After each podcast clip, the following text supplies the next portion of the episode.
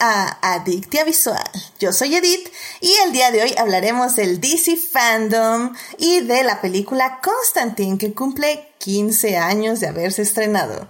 Para discutir, fangirlear, analizar y llenarnos de feels, está conmigo Arce. Arce, bienvenida de regreso, dos semanas seguidas. ¿Quién lo diría? Sí, ya ves, qué milagro. Bueno, es que sí me interesaba mucho hablar de Constantine. Gracias por invitarme. No, no, no, pues ya sabes, aquí el espacio está abierto. También con nosotros está Fabiola, Fabiola, bienvenida de regreso al programa. Hola, buenas noches a todos. Qué gusto estar aquí de nuevo. Muchas gracias por la invitación. Igual muy emocionada de hablar de Constantín. Eso, caray. Y es que nuestros Nuestros dos fans realmente que vienen aquí a fangirlear y a fanboyar del DC fandom son nuestros siguientes invitados, que es nada más y nada menos que Joyce. Joyce, ¿cómo estás? Bienvenida. Hola, hola a todos, hola a tu bonita audiencia de siempre y pues siempre un gusto estar por acá y pero hoy, hoy sí especialmente contenta por todo el éxtasis del sábado. Sí, sí, sí, porque eh, la verdad es que quien se invitó desde hace 20 años, es decir, como dos semanas y media, este, ya saben, cuarentena time, fue Melvin, Melvin. Melvin, tú ya llegaste y dijiste, este es mi lugar para hablar del DC Fandom. No, no, no, no hablar del DC Fandom. Digo. Tenemos Snyder Cut. tuvimos trailer de Snyder Cut, se hizo, lo logramos. Bravo, bravo. Sí, sí, la, la verdad es un, es un, triunfo que nadie venía a venir, que, que va a redefinir para bien o para mal, no lo sabemos, todo lo que siga en, pues en Warner o en el en DC también en general, no lo sabemos. Pero bueno, para eso estamos aquí para discutirlo y para ver cuáles van a ser las consecuencias del Snyder Cut. Pero antes de ir para allá, obviamente tenemos que salvar lo que amamos.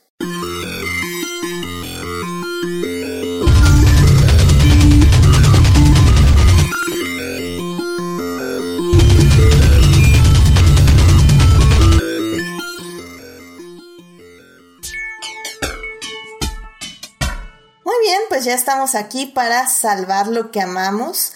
Eh, pues Arce, ¿a ti qué te gustaría compartir con nosotros esta semana? Pues este, esta semana, más bien ayer, cumplió años este eh, el disco Apocalipsis de Chelsea Wolf. este, y pues para mí, desde eh, de manera personal y en mi perspectiva que tengo de la música en general, creo que Chelsea es una de las de las nuevas voces, sonidos y influencias más grandes del rock este actual. Creo que el rock ahora es algo muy femenino. Este, las mayores exponentes son son bandas y este, o grupos de, de liderados por mujeres. Eso se me hace muy chido. Y también, pues, el estreno de, del nuevo sencillo de los Deftones que se llama OMS. Este, tenía mucho tiempo sin, sin sacar un disco esta, esta banda que Curiosamente, eh, tanto Chelsea Wolf como Deftones son originarios de Sacramento, California. Se me hace interesante y tienen, incluso han colaborado, este, son sonidos muy interesantes. Y, y ya, ese es mi momento de la Bueno, mi, mi salvando lo que amamos. Excelente, excelente. Bueno, pues miren, ahí está una recomendación musical. Perfecto, muchas gracias, Arce.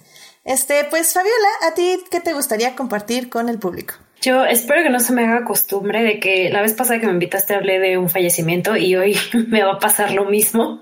espero que no, no suceda en, en los próximos eh, programas cuando me llegues a invitar de nuevo. El 20 de agosto falleció una drag queen llamada Chichi Devane que eh, formaba parte como del elenco, fue, o sea, salió a la luz porque formaba parte del programa de RuPaul's Drag Race, estuvo en la octava temporada y estuvo también en la tercera de All Stars. Y lo, triste pues de esta situación es que tenía 34 años apenas, entonces yo fui muy fan del de, programa de RuPaul un buen rato y de hecho estaba como en mi fanatismo al máximo cuando ella estuvo en esa temporada. Y pues sí sentí muy feo y estuvo, estuvo triste, entonces hay que recordar sus, eh, sus grandes lip syncs. Quienes son fans del programa saben que, que lo que destacan las drag queens son los lip, los lip syncs, entonces pues hay que verlos en su honor porque luchó contra una enfermedad y pues desgraciadamente nos dejó el 20 de agosto a los 34 años, Chichi de Bay.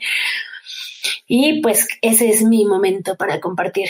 Ah, muchas gracias. Sí, al final del día creo que, eh, pues tristemente, o los poetas dirían que no tanto, pero pues sí, lamentablemente ahora sí que la muerte es parte de este ciclo y pues lo que dejamos es el legado y lo que le dejamos a otras personas. Entonces, eh, creo que o sea, sí, sí es un poco desafortunado que sea igual, eh, como dices, que vienes de nuevo a compartir una muerte, pero no creo que sea como una muerte, vienes a compartir un legado y una vivencia y la experiencia de una persona y creo que eso es lo importante. Exacto, de hecho sus palabras finales fueron never give up, entonces quedémonos con eso. Never give up, excelente, grandes palabras finales definitivamente. Y, y pues que pues eso, pues sigamos adelante. no nos rindamos, definitivamente. Muy bien, pues muchísimas gracias por este Salvando lo que amamos. Eh, Joyce, eh, ¿a ti qué te gustaría compartir con nuestro público? Bueno, pues quiero confesar que me costó un rato porque justo todo lo que quería compartir es de lo que vamos a hablar. Entonces, este, dije, ¿qué hay? ¿Qué hay? Y rasqué y dije otra vez, no voy a hablar de K-pop otra vez. Entonces, ya, ya recordé. Digo, porque ya me pusiste unos emojis ahí medio extraños en Twitter y dije, mejor, mira, vamos a saltar ese tema por ahora. Este, no, no, el K-pop siempre será bien recibido en este podcast. Tú no te preocupes. No, y bueno, eh, otro, otro día hablamos del asunto, pero El, chiste es que me acordé de que eh, ahora en septiembre va a comenzar el Hey Festival, que es un festival que es, bueno, desde hace algunos años se, se lleva cabo este, en todo el mundo, en, en, está, creo que desde, el, desde principios de los 90 existe en, en Gales, pero desde ahí se, se ha mudado como, tiene un, tienen sedes en diferentes ciudades del mundo, de hecho en México estuvo acá en Jalapa un rato y después se pasó para Querétaro, que es la ciudad donde vivo ahora, y es un festival de literatura, de artes, eh, vienen políticos vienen este, periodistas, figuras este, que de alguna manera tienen que ver con estos temas de literatura, tocan bandas. Eh, yo acá tuve la oportunidad ya, de hecho ya voy todos los años porque los, los boletos cuestan 30 pesitos, así que es básicamente que ahí eh, casi que una cooperación voluntaria. Pero este año va a ser a través de Zoom y digamos que todos los años tienen una carta fuerte como para atraer a mucha gente. Y este año es Malala. Seguramente ese, ese, pan, ese pan, bueno, ese Zoom ya está lleno, pero generalmente también se los digo por experiencia, los mejores son así como los chiquititos, los que nadie pela. Estos son los mejores. Y bueno, si se pueden dar una vuelta por la página, solo tienen que, que inscribirse y este año son gratis. Este, están desde el 2, todo ese fin de semana de septiembre, el primer fin de semana van a estar los, si es fin de semana, ya estoy perdida en esta, en esta pandemia, pero si, si no, esos como cuatro días y son los Zooms y los recomiendo muchísimo. Se hablan de todos los activistas, este, siempre hay alguien como de artes visuales. Eh, este año justamente van a hablar de novela gráfica, entonces ya me apunté a ese, a ese panel. Eh, digo escritores si les interesa. Estuvo el escritor de, de la de Call Me by, Your Name, estuvo ahí hace dos años. Entonces, sí, chécalo, es gratuito por Zoom. Si tienen chance, yo lo recomiendo obviamente. Les digo, yo ya soy cliente frecuente, así que chécalo. ¿Nos podrías repetir de nuevo el nombre de...? Es, bueno, es como se escribe como, como I-H-A-Y Festival. A-H-A-Y Festival. Perfecto. No, H-A-Y, solo. H-A-Y. okay. Sí. sí. por eso pregunto, porque pues, ¿no? luego, luego andamos dando direcciones equivocadas. Pero mira, sí, es muy interesante. Y pues ahora sí que, como bien tú este, señalas luego en tu Twitter, creo que es el mejor momento para todo este tipo de conferencias y lecturas y todo eso, porque efectivamente todo el mundo se está dando cuenta que todo es transmitible, nada más era de que estaban de necios que no querían transmitir las cosas. Exacto, exacto. Y, y especialmente cosas así, medias subidas en el ladrillito de académico de la intelectualidad, que no se dan, bueno, sí se dan cuenta o no, no se dan cuenta que, son espacios bien, pues, de, difícil acceso a un público general o, ni siquiera general, pero que está más o menos interesado, ¿no? Y bueno, eh, sí, sí, precisa, o sea, sí, llevo toda mi vida en Twitter quejándome de que de mi ramo de literatura no se filma nada y lo que se filma no se sube. Entonces, me da mucho coraje y ese es el momento. Estoy triunfando con este momento. muy bien, muy bien, me alegra, me alegra. Pues ahí está la recomendación. Vayan, no tiene nada que hacer, yo lo sé. Así vayan, inscríbanse, chequen paneles y escúchenlos, aunque tengan algo que hacer. Luego también es bueno estar escuchando mientras uno barre la casa por este 29 mil abaves. Así que, perfecto. Muchísimas gracias, este, Joyce, perdón por tu, momento tu momento de salvar lo que amamos. Melvin, ¿a ti qué te gustaría compartir con el público? Este, bueno, estas dos semanas tuve dos logros. El primero es que gané un concurso de macabro de guion. Entonces, este. Está súper padre, ¿eh? felicidades, qué cool, ¿eh? Súper cool. Gracias.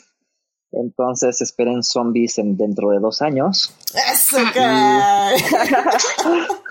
Y este, bueno, aprovecho, este, se viene macabro toda esta semana, entonces vayan a verlo, es gratis por Filming Latino.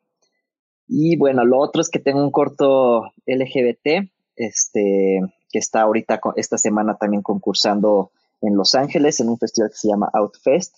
Entonces, bueno, dos grandes noticias ahí. Ah, excelente, excelente. Oye, por cierto, el, el cortometraje en color eh, se llama, ¿no? En color. ¿Todavía lo pueden ver en alguna plataforma? Ahorita no. Ya se Ahorita solo lo, ya se quitó, sí. Solo en Estados Unidos y pues necesitarían VPN y comprar boletos ahí. Pero pues en cuanto regrese por acá les aviso. Claro, excelente. Sí, pues ahora sí que en cuanto lo podamos aquí compartir con el público, pues lo, lo comparto y se los paso para que lo vean también. Y pues sí, ahora sí que eso, esto es, es la cosa de los festivales, ¿no? Que, que este, entran y salen, entran y salen, pero pues ahorita lo padre, querido público también, es que eh, por lo mismo de la pandemia, eh, se están poniendo muchas películas en línea que comúnmente solo encontraban en festivales pues los 30 monitos que iban a entrar este, a esta sala. Entonces, eh, este es el momento de en serio cuando Melvin o yo o su amigo, amiga cinéfilo más cercano, este, les diga, vayan a ver la hora porque está hoy gratis en tal lugar. Vayan, por favor, vayan, porque son películas pequeñas que lamentablemente no alcanzan a veces los círculos este, de distribución, pero que, que no por eso no vale la pena verse. Así que, bueno, pues muchísimas gracias, Melvin, por compartir este, estos logros y pues muchas felicidades de nuevo. Gracias, gracias. y pues eh, para finalizar, eh, a mí me gustaría compartirles esta semana eh, que hubo una... No, no me voy a meter porque en sí no quiero explorar mucho el tema porque este, por sí ya vamos a hablar mucho de muchas cosas, este, no quiero detenerme mucho, pero hubo una como polémica en Twitter que de hecho se hizo el hashtag eh, hashtag eh, Netflix cancelado. Ah, no es cierto, Netflix pedófilo era el hashtag. Y la verdad es que se me hizo muy interesante eh, porque habla un poco justo de esta política que a veces tengo yo, bueno, no a veces, que tiene este podcast, que se llama hashtag no vean trailers, pero en este caso se expandió a la publicidad. Y es que eh, muchas veces creo yo que mm, la, tanto los trailers como la publicidad tienden a ser extremadamente engañosos para que nosotros, nosotros como personas, vayamos y veamos una película o compremos algún producto.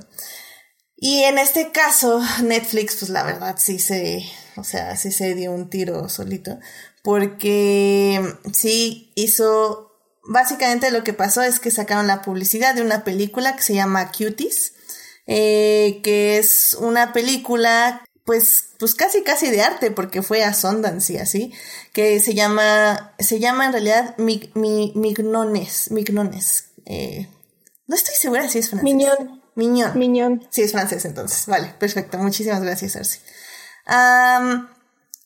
y, esta película, ya investigando un poco más, sí habla, habla de muchos temas fuertes como la sexualización de las niñas, eh, también de la censura, una censura, perdón, es represión religiosa acerca del cuerpo y de la, de la sexualidad y pues un poco se podría dar de la belleza.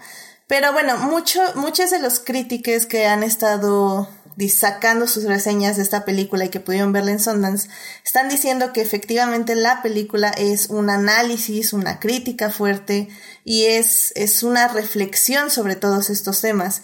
Y lo que pasó aquí fue que Netflix se le hizo como muy sencillo, muy, muy correcto, no sé qué pensaron, eh, literalmente hacer un póster donde explícitamente se sexualiza a niñas de 11 años. Entonces, pues bueno, como saben, pues esto está mal en muchos sentidos.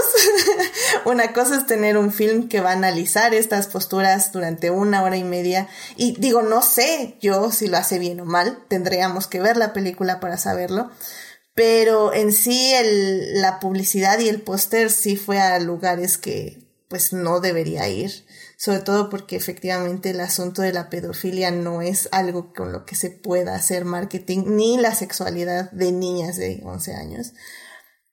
Entonces, pues no sé, o sea, creo que es un buen tema como para investigar y discutir y analizar.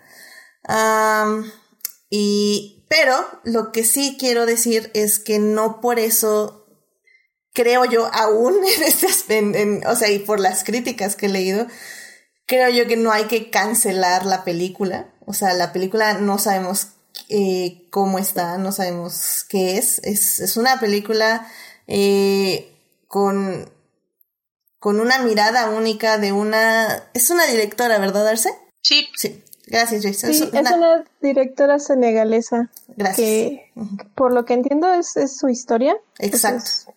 Sí, efectivamente es, es como un poco su historia y lo que ella vivió. Entonces, al final del día estamos viendo el punto de vista de, de una vida y pues como sabemos la obra no está separada del artista. Entonces creo que sí hay que cancelar a Netflix por esta, bueno, no hay que cancelar a Netflix, pero sí hay que criticar fuertemente a Netflix por esta publicidad, pero no cancelen la película sin haberla visto, nada más es como de lo que yo quería hablar un poquito. No sé si quieran decir algo más, porque bueno, yo sé que Joyce y Arce, al menos sé que podrían tener una postura. Pues creo que Netflix le debe algo a esta, a esta directora por el maltratamiento de esta, de esta temática. Este, ¿qué más? Pues sí, definitivamente era algo muy delicado, era, era, algo ya de por sí muy, muy delicado que debería, este, que debería tratarse con respeto y cuidado. Y, y no ahora todo es, o sea, la, la polémica se va al lado contrario y muchas personas no la van a ver, este, pero no sé, ¿crees que también le dé como más audiencia la, la polémica y el lo, lo mucho que está resonando esta, Mm, lamentablemente yo creo que sí y por eso también es importante, o sea, sinceramente si no hubiera estado esta polémica, yo creo que yo no me hubiera enterado de la película. O sea, tal vez sí me hubiera enterado, pero no no tan tan antes de que se estrenara, ¿sabes? Entonces, al final del día creo que sí, sí le va a ayudar, pero pero no sé, o sea, creo que tenemos que dejar claro que no está bien, o sea, y, que también va a traer, atraer a sectores que no debería traer. Entonces, ufa, es, es complicado y hasta ahorita me estoy dando cuenta que sí, esto era un tema muy largo que tocar. Sí.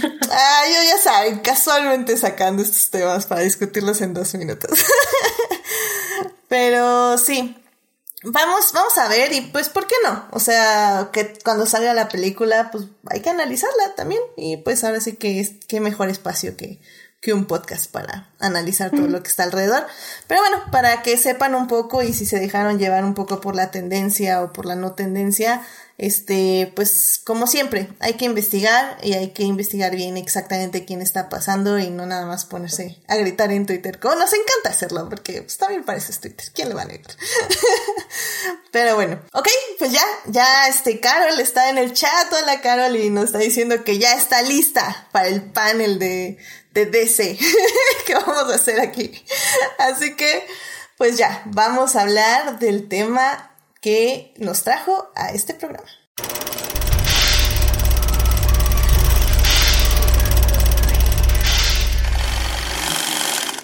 Muy bien, pues ya estamos aquí para hablar este, en este programa de dos temas. Vamos a hablar primero del DC Fandom, que fue este panel, eh, bueno, muchos paneles. Eso fue un evento, más bien, fue un evento que organizó DC para anunciar pues todo lo que viene en cómics, cine y series. Eh, y bueno, pues de esto vamos a hablar en la primera parte. En la segunda parte vamos a hablar de la película de Constantine que cumple este año 15 años de haberse estrenado y pues, ¿por qué no? Pues DC Constantine creemos que es una gran excusa para hablar de, de las dos cosas. Así que sin más, vamos a hablar de el DC Phantom.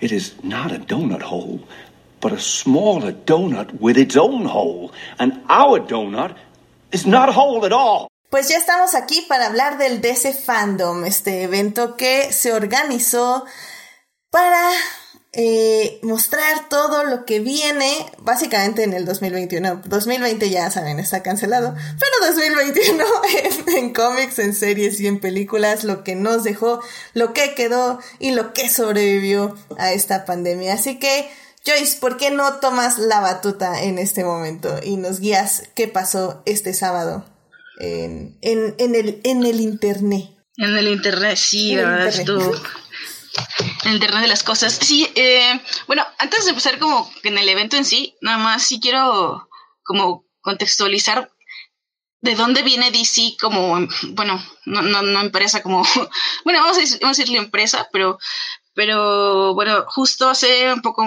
casi dos semanas salió la noticia de que había grandes recortes en DC, justamente por, pues por ciertos eh, asuntos ahí de poco éxito como en la plataforma de, DC Universe y, bueno, que ya, que ya era, todo el mundo sabía porque ya sus series se estaban pasando todas a HBO Max, eh, ya se estaban transmitiendo por ahí, o con CW, entonces ya era una cosa de que se está cayendo pedazos y ya se confirmó que ahora sí que la pandemia les vino a retrasar el tirar todo ese proyecto, ya nada más están esperando, no sé qué, a que regresen, creo, ciertas producciones para ya cancelar definitivamente eso.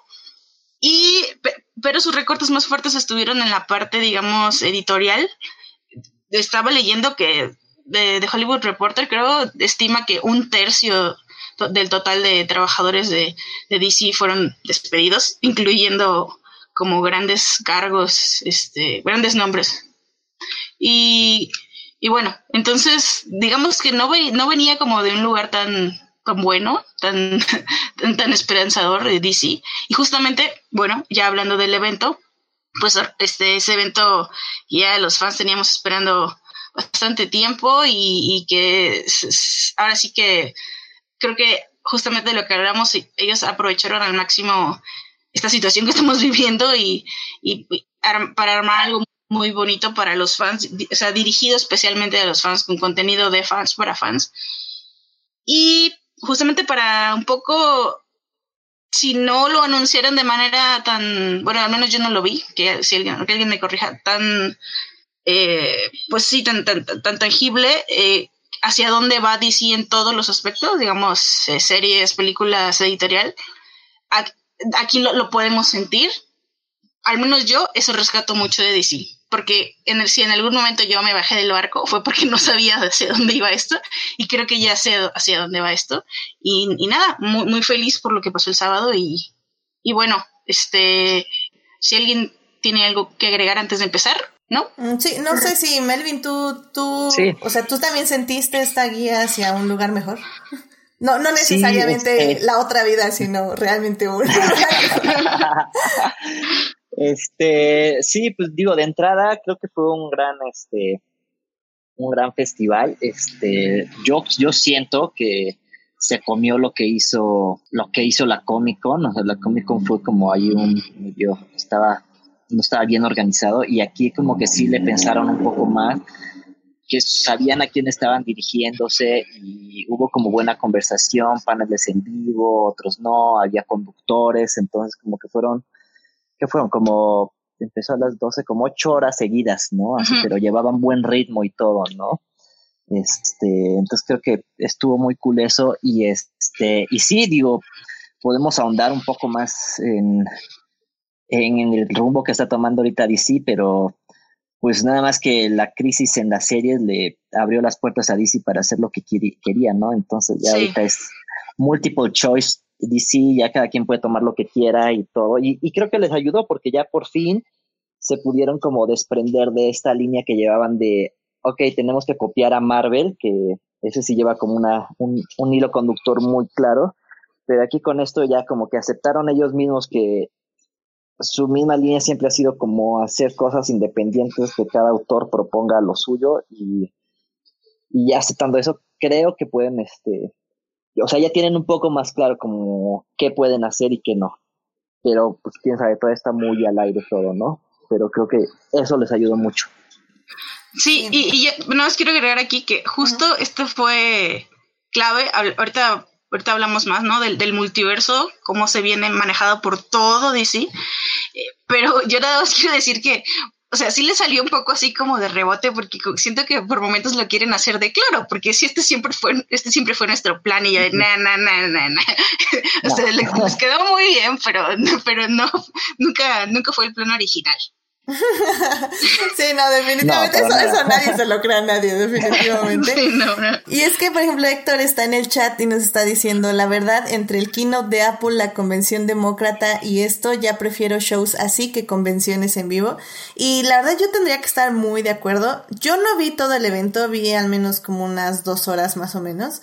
Y, y la verdad es que, o sea, sí se ve que hubo una mente atrás diciendo, ok, vamos a hacer este formato de esta manera, editar de esta forma todo lo que está, hacer como que está en vivo, pero pues realmente no está en vivo porque estamos editando todo.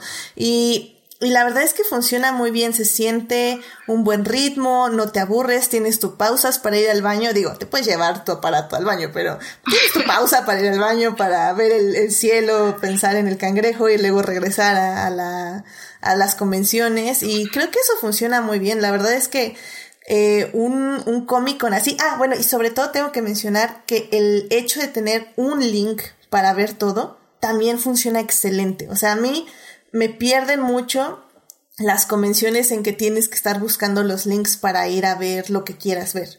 Entonces, si Comic Con, por ejemplo, hubiera hecho un circo de tres pistas con tres links y que ahí hubiera puesto todo, ufa. O sea, la verdad es que se hubiera ahorrado muchísimas cosas. Que sé que no es lo mismo y luego tienes esto de los precios y cosas que sí quieres que paguen, ¿no?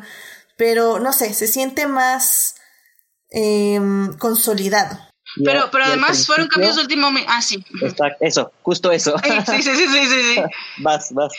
Ah, que al principio este sí va a estar como todo junto y creo que alguien les dijo, oigan, si de por sí se nos va a caer el, la página, este, y, sí, tomaron la sabia decisión de separarlo, o sea, todavía, todavía hay más, o sea, no ha terminado el DC Fandom, todavía se viene más, y, y, eso, ¿no? Que, eh, bueno, pues sí, señalar que, por ejemplo, yo tuve muchos problemas, estaba entrando y saliendo, entrando saliendo, y ya cuando llegó Batman ya, ya no pude entrar, o sea, ese no lo vi en vivo. No, mira, no sabía que había habido problemas ya después. Pero bueno, era creo que entendible, ¿no? Sí. O sea, al final el día es algo pues que no, pues no se había hecho.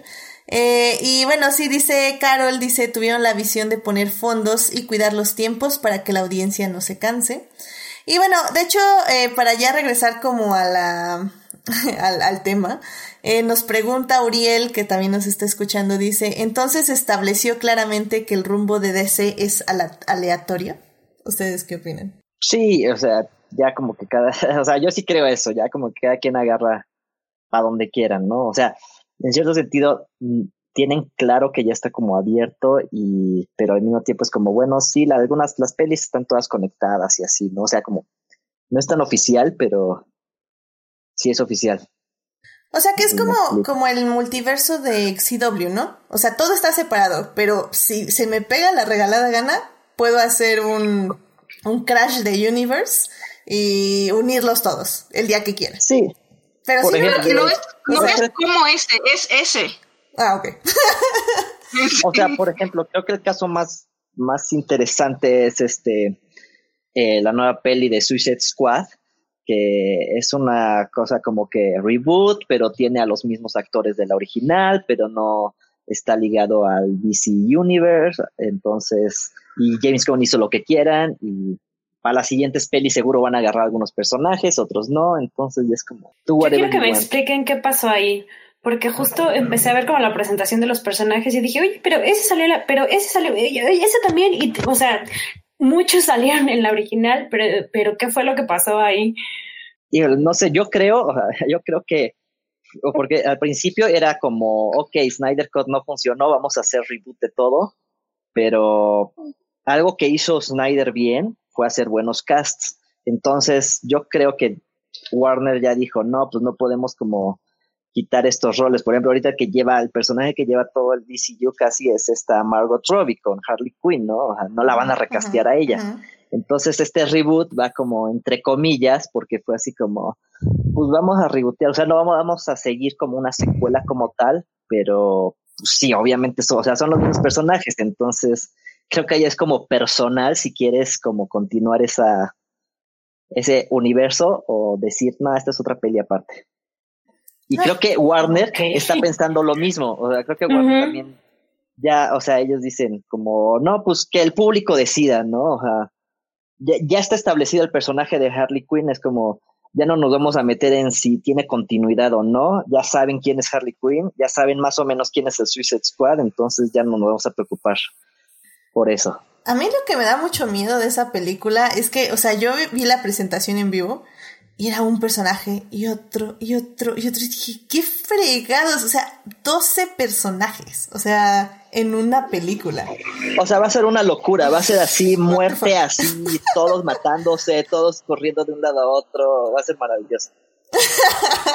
ojalá, ojalá. La verdad, a tantos personajes me da mucho miedo.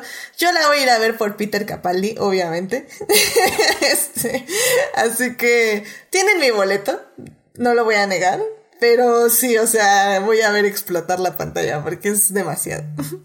Wonder Woman presentó trailers.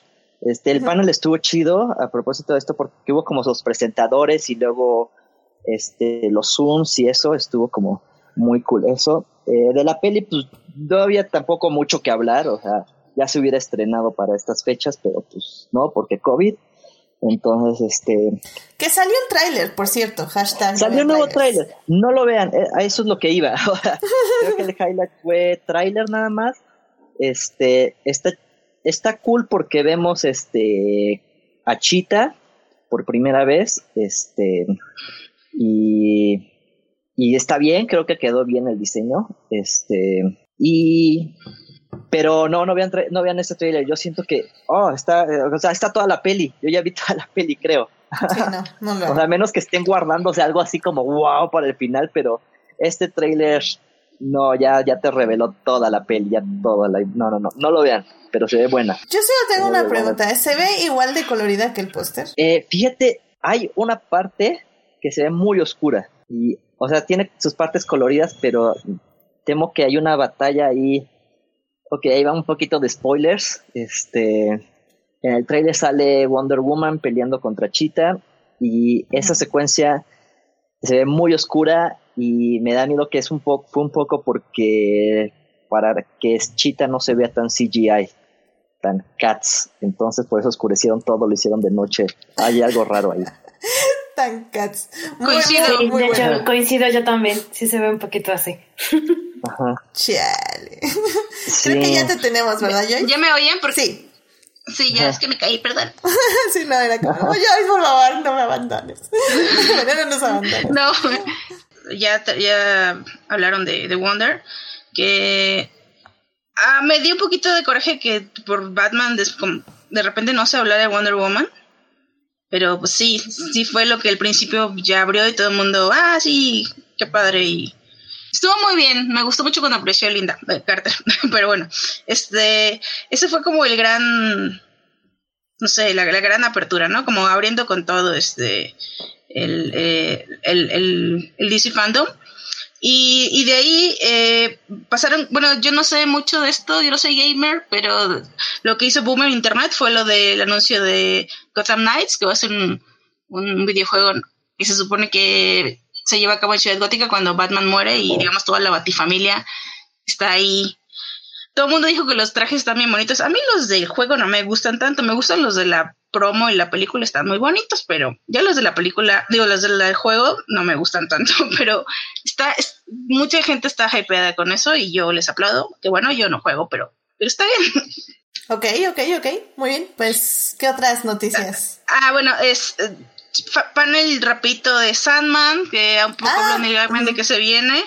Este, no dijo casi nada, la verdad, de la serie que se viene en Netflix. Eh, no tengo nada que decir al respecto porque no dijeron nada. Pero lo que sí es que... que dijeron que se va, eh, va a estar en la época actual. Eh, ah, sí, creo que fue todo. Sí, literalmente fue como lo más relevante. Ese sí lo vi en vivo. Sí, y de ahí el, bueno, se desconozco si ya se habían filtrado algunos de esos nombres, pero del cast del audiolibro para The Sandman, pues tiene a nombres muy fuertes como James McAvoy, como Michael Sheen, como Andy Serkis, como Kat Nada más aquí tengo una duda porque dice que Taron Egerton va a ser John Constantine y según yo, John Constantine no sale en el primer número de Sandman.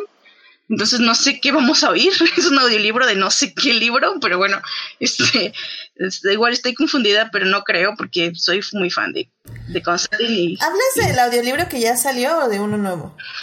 No, pues según yo no, no, no, esto lo están anunciando, pero se me estaba acordando mucho el internet en ese momento, igual, dijeron que ya salió. Sí, no, creo que es el que ya salió y ah, ya, Está ya está disponible en Audible. No, no estoy muy así en el cast, pero bueno, ya lo pueden escuchar, sé de buena fuente que a muchos les ha estado gustando. Entonces, eh, aquí Sofía Sánchez en el chat ya nos está poniendo que el audiolibro está muy bueno. Así que. Alguien que me explique lo de John Constantine, por favor, luego en el chat.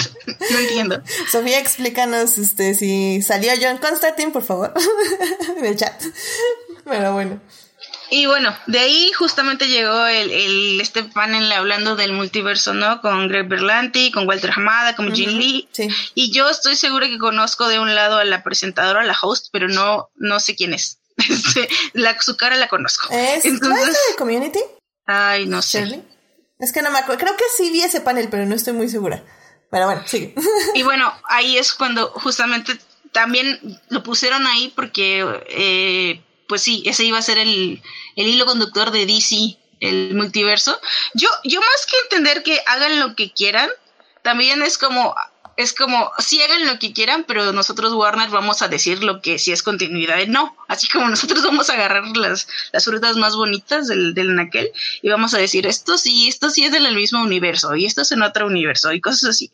Así, así lo sentí yo porque ya están como haciendo planes de que, bueno, entendí que ya los directores están como entre ellos diciendo yo quiero estar en tu universo, yo quiero estar en tu universo, pero yo siento que ya Warner dirá, ah, sí, sí, esto nada más es especial y esto sí es como canon de que, de que están en este multiverso juntos. Claro, en lo demás, pues ya le darán toda la libertad a, los proyectos, ¿no? Eso, eso también es, bueno, como decía Melvin. Pero en general creo que sí, el hilo conductor fue ese. Eh, ah, y luego llegó ya el de, de Flash. La verdad no, este, no recuerdo tanto ese panel, pero sí es el hype, el traje de, el nuevo traje de Flash justamente también hablando del multiverso, es uno de los más se me fue ahora el nombre del director de, de, The Flash, pero él va, él va, él es de los que más dijo de yo quiero que, yo quiero que esto pase en CW, yo quiero que esto pase en, en los de Titans, es el que más está como entusiasmado con esta idea. Y eh, obviamente el el ¿cómo se llama esos? Storyboards, storyboards, art, el arte de la película con el Batman de, con el Batman de Keaton y, y, y, con Flash, ¿no? Este, y fue el ahí el principio de lo que más ruido hizo. Y, y bueno, ya después de ahí nos pasamos al... Ah, bueno, es que, es que siguieron hablando de... de Flash. Este... Digo, esa peli, quién sabe, también es una cosa rarísima, porque ya están asumiendo, o sea, es una peli de origen y en su peli de origen van a destruir como todo el multiverso de DC, entonces quién sabe qué tantas cosas van a mezclar ahí. Va a salir Batfleck, va a salir Michael Keaton, probablemente haya más sorpresas de Batman. Entonces es una es como mm. algo súper arriesgado que van a hacer. Quién sabe si les funcione. Este va a ser como puro fanservice y es una cosa bien rara. O sea, está chido porque, va, porque pues sí, para los fans, pues, ser Michael Keaton, Batman, Flash, todo. Pero no sé si la gente conozca tanto a Flash como para decir, hey, este, este es un nuevo personaje y te va a mezclar a todos. Por cierto, el director es Andy Muschietti, entonces. Ah, sí, bueno, Andy Muschietti. E, este, y... Ah, que yo, a mí no me sorprendería para nada, para nada, para nada, que apareciera el, el Batinson ahí, en un cameo o algo no sé, como que siento que quieren hacer cosas muy extrañas. sí.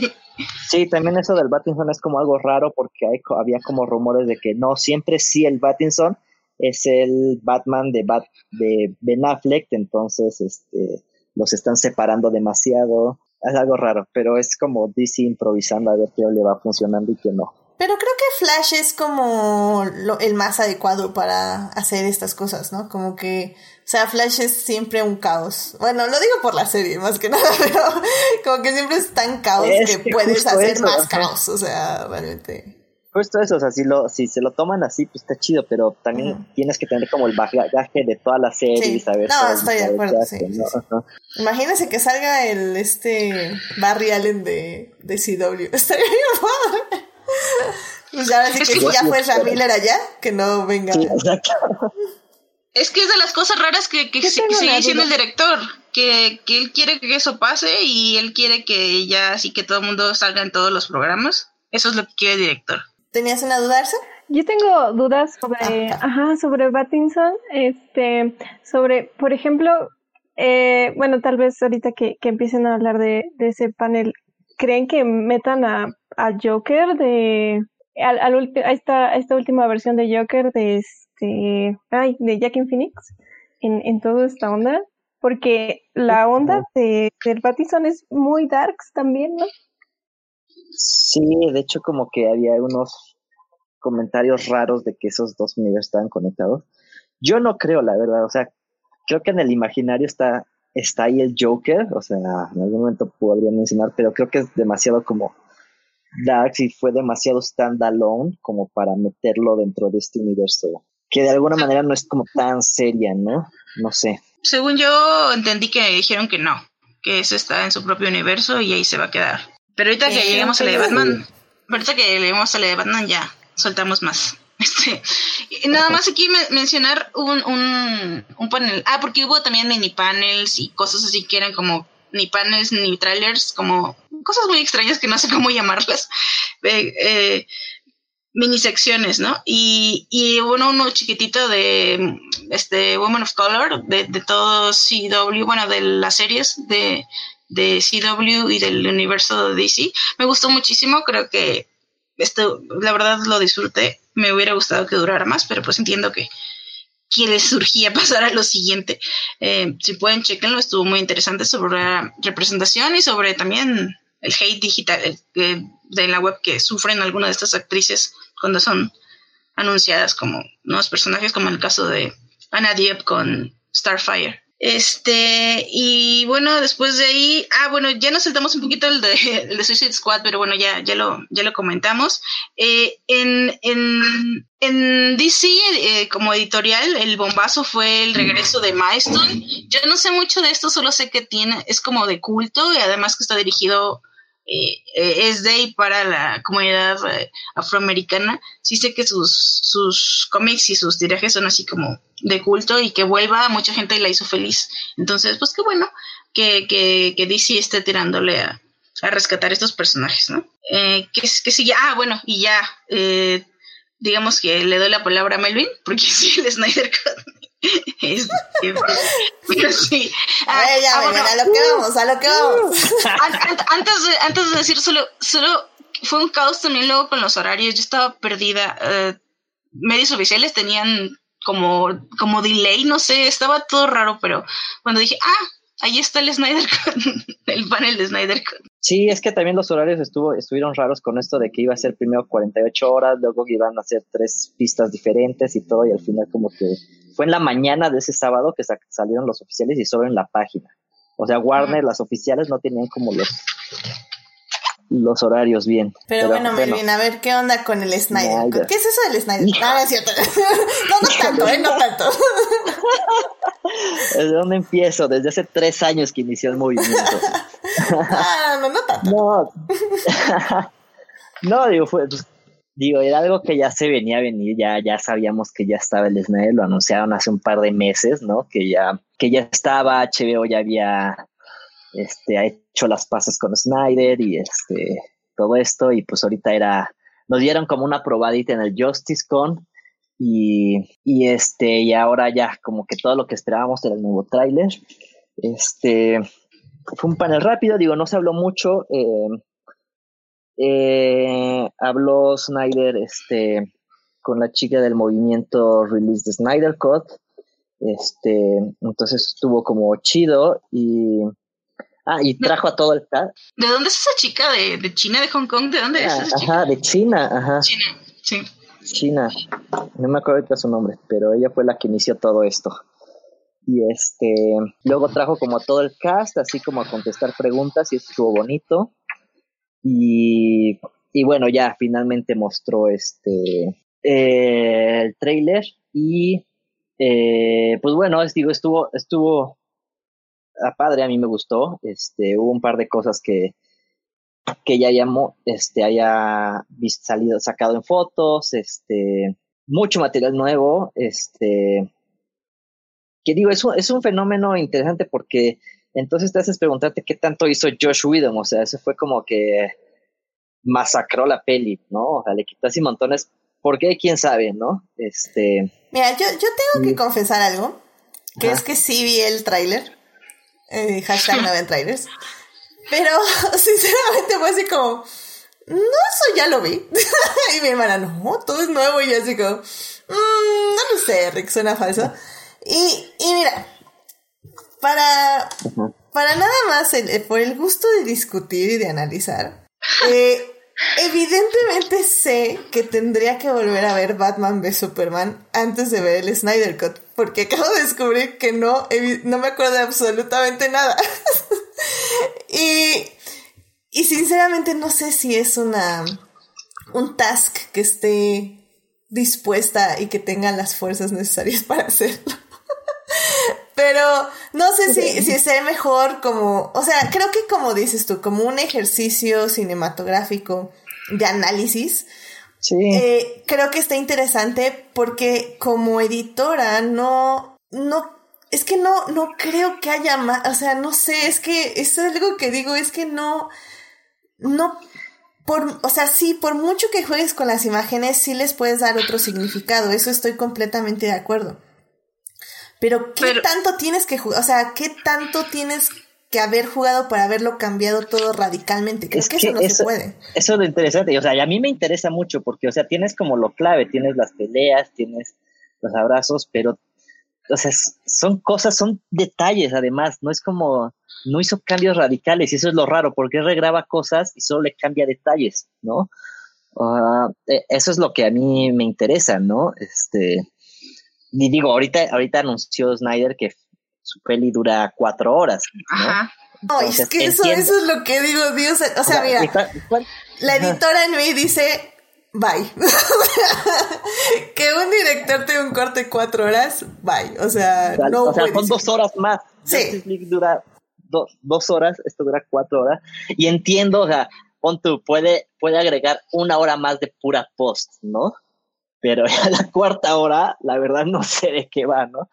Este, o sea, va a ser un ejercicio interesante de ver, ¿no? Y, y, son detallitos, por ejemplo, es como, en el trailer ya muestra al Batman que debió haber sido, no al chiste que salió en Justice League, o sea, es una es una onda rarísima, no sé. Pero, pero por ejemplo, yo, yo, yo soy más pragmática, yo veo que esto es mucha polémica y, y, a mí me da flojera porque yo soy más pragmática y digo, ay, no puede ser peor que la que viene el cine. O sea, la verdad, no, no puede. Entonces, ya ahí con eso yo zanjo la discusión y digo, sí, sí la voy a ver. Y además, por ahí, si Carol nos está escuchando en el chat, ella decía que, que se le veía la cara a Ben Affleck de hartazgo en, las, en lo que en lo que grabó con Whedon. Y ahí sí yo creo que también por todo el asunto que sabemos que está pasando, creo que también vamos a ver como unos actores que le echan más ganitas con Snyder, ¿no?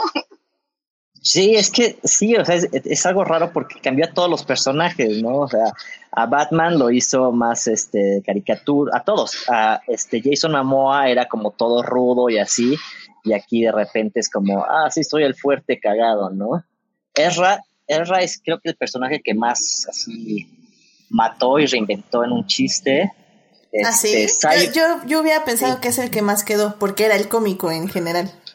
Pero lo hizo todavía más, ¿sabes? O mm. sea, ese, eso es lo que han dicho, ¿no? O sea, lo hizo todavía más así para poner chistes malos. Cyborg mató toda esa, toda su historia. Y este, y bueno, de hecho el actor es el que ha salido más y ha dicho todo lo mal que hicieron en, en, en los reshoots y todo eso. Pero no sé, o sea, creo que va a estar interesante hacer esa, o sea, hay que hacer esa comparación, ¿no? A ver qué se quedó, qué no. Digo, obviamente Snyder ya después de, de todo lo que el movimiento, de todo lo que dijeron los fans y todo, ya estás, ya, pues muchas cosas ya se reeditaron, ¿no? O sea, ya estás complaciendo y está mejorando, ¿no? Entonces también tan original, original Snyder ya no es, ¿no? Ahora, y, y, y digamos que el, de todo esto, lo que quedó fue que dijo que esto ya se va a tomar aparte, justamente esto no va a seguir la continuidad de las películas, ¿no? Justamente porque no puede, pues no puede, no, no puede ser magia, ¿no? aunque, aunque tenga, la editora no puede ser magia, el editor no puede ser aunque tenga dos horas más de película. Sí, sí, ya va a quedar, pues ya lo que vino después como DC, ya no, ya no queda acorde a. Eh, nada más, Melvin, una, una película, una, una, pregunta. La parte esta de, de, Batman cuando conoce a Flash y esta, ¿esto se va a quedar? ¿Esto es de Snyder o esto es de Whedon? La parte donde, la parte donde se conocen y avienta la baticosa y la agarra Flash. Ah, según yo eso sí es de Snyder, eso sí quedó en Snyder. Pero hay más, o sea, hay toda una secuencia como cuando se van el carro y todo que había filmado. Porque ahí sale Blackpink, ¿eh? Quiero que se quede esa parte. ¿Sale quién? La música que está escuchando, la música que está escuchando Barry Allen es Blackpink. En su, sí, claro que sí, amigos. me, me, arde en mi corazón que esté en esa película tan horrible que se estrenó en cines y quiero que, quiero que esté en una mejor película. Pues fíjate que, no sé, por ejemplo, ahí este, digo, yo Híjole, yo creo que la música no, ¿eh? Porque como que tenía, tiene sus ideas de música. Entonces puede que eso sí haya sido de Josh. Es que creo que eso lo pidió Ezra Miller porque él es como fan de Blackpink. De hecho, ahorita Carol, Carol, lo está confirmando en el chat. Dice, el chisme es que Ezra es fan de Blackpink y él las metió. Lo que acabas de decir, ah, entonces, ajá, entonces seguro se queda. Bien, vamos ganando. sí. Pero bueno, entonces, ¿cuándo se estrena ya el Snyder Cut? Creo que todavía no hay fecha, nada más primer, segundo primer semestre del, ajá, del próximo año. Ok, ok. O sea, tenemos tiempo para hacer la tarea, básicamente. sí, y, digo, pues, o sea, esto, ¿no? Es como, es como el, la película para los fans, o sea, acaba Snyder su, bueno, muestra Snyder su peli, lo que iba a hacer, y este, y ya, yo creo que depende cómo le vaya, ahora sí que suscripciones, views, todo eso, ya se planteará hacer su propio universo en HBO. O sea, yo creo que si le va medianamente bien, le van a dar chance de hacer algo más en HBO Go. Si le va excesamente bien, yo creo regresa al cine, pero pues de quién sabe, depende. Sí, definitivamente es un experimento. Sí, definitivamente.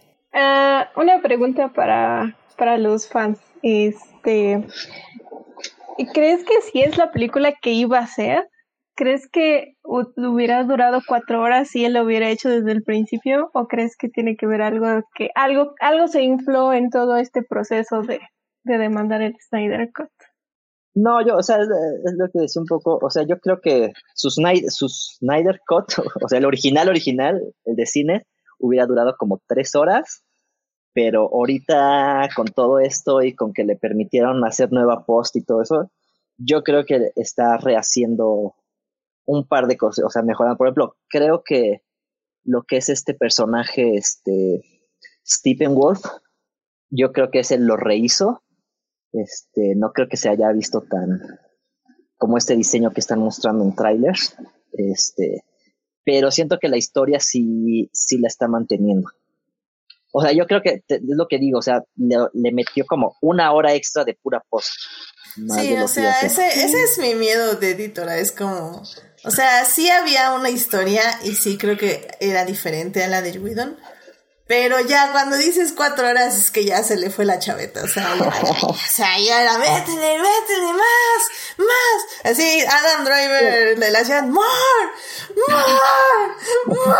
Y el editor, no, ya, por Pero, pero, ¿sabes por qué también creo que es esto? Porque, o sea, Snyder tenía su, su universo que iban a ser como seis pelis, ¿no? Que si quieren podemos hablar de eso. Este, y ahorita pues ya le mataron su todo eso, entonces yo creo lo que tenía pensado para este una segunda Justice League pues se va a aprovechar aquí y le va a meter ahí cositas. Sí, o sea, va a ser como nos dice este Jorge Arturo Aguilar en el chat, dos películas básicamente. Sí, exacto, ajá. O sea, porque las ideas ya estaban, entonces ya ahorita va a ser así como rellena y yo creo que ese relleno va a ser este lo que lo que iba, por ejemplo, yo creo va a haber mucho más de Darkseid, porque es, Darkseid iba a aparecer en, en las otras pelis, ¿no? O sea, iba a ser como primero peleaban con Steppenwolf, luego Darkseid y así. Como ya probablemente no tenga más pelis, le va a meter más de esto. Sí, porque, por ejemplo, en el chat Héctor nos está diciendo predicción, se va a quedar en cliffhanger con Darkseid llegando a la Tierra. Probablemente lo que tú dices es que no, o sea, que es que sí haya una pelea con Darkseid. O sea, va a haber más, va a ver, le va a meter más. O sea, va a venderte más la idea de Darkseid para que te la compres para la siguiente peli. Oh my god. Porque. sí, claro. y de hecho, eso es lo que apunta el trailer, ¿no? O sea, la, última parte del trailer está hablando de eso, de la guerra contra Darkseid, ¿no? sí, o sea, él, quería hacer su endgame al final del día. Sí, sí, sí, o sea, yo creo, ajá, yo creo fue una cosa también del estudio que quiso apresurarse y llegar hasta a alcanzar Endgame, este, entonces en ese alcanzar fue así de, órale, tienes que, échate todo en cinco películas, Snyder lo concibió así, al final dijeron, no, gracias Snyder, mejor nos regresamos, pero ya estaba concebido por Snyder, entonces ahorita le va a meter todo para vender más. Ay, qué cosas, qué cosas. sobre eso, da pie muy bien a como los siguientes paneles, porque fue como, bueno, para mezclarlo y no hablar como individualmente. En Aquaman no, en Aquaman no pasó nada más que este Master, ¿cómo? ¿Sí Master, ¿cómo se llama? Ocean Master, utilizando la playa de los Pumas. Eso fue todo lo que pasó. Ah, sí, sí. sí. Eso, Wilson, Pumas, bueno,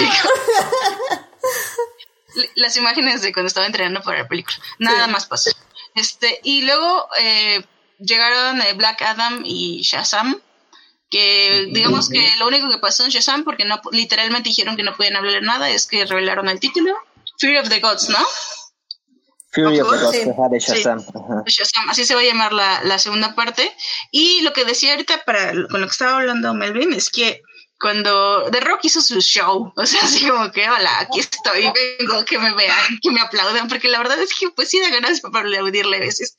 Y, este, y, y muy, muy, muy padres como cortos también como este arte de, de, la película de, de, quién es Black Adam, por, los que no lo conocen y, y, pues si pueden, la verdad, chequen ese panel, está muy padre. Pero lo que dice al final, ah, bueno, dos cosas antes eh, Twitter se llenó de La Roca, bueno, Dwayne Johnson dice que quiere que Black Adam pelee con Superman y literalmente dijo primero Wonder Woman y explicó por qué y luego dijo, ah, bueno, y también Superman. Pero claro, Twitter se enfocó en que dijo Superman.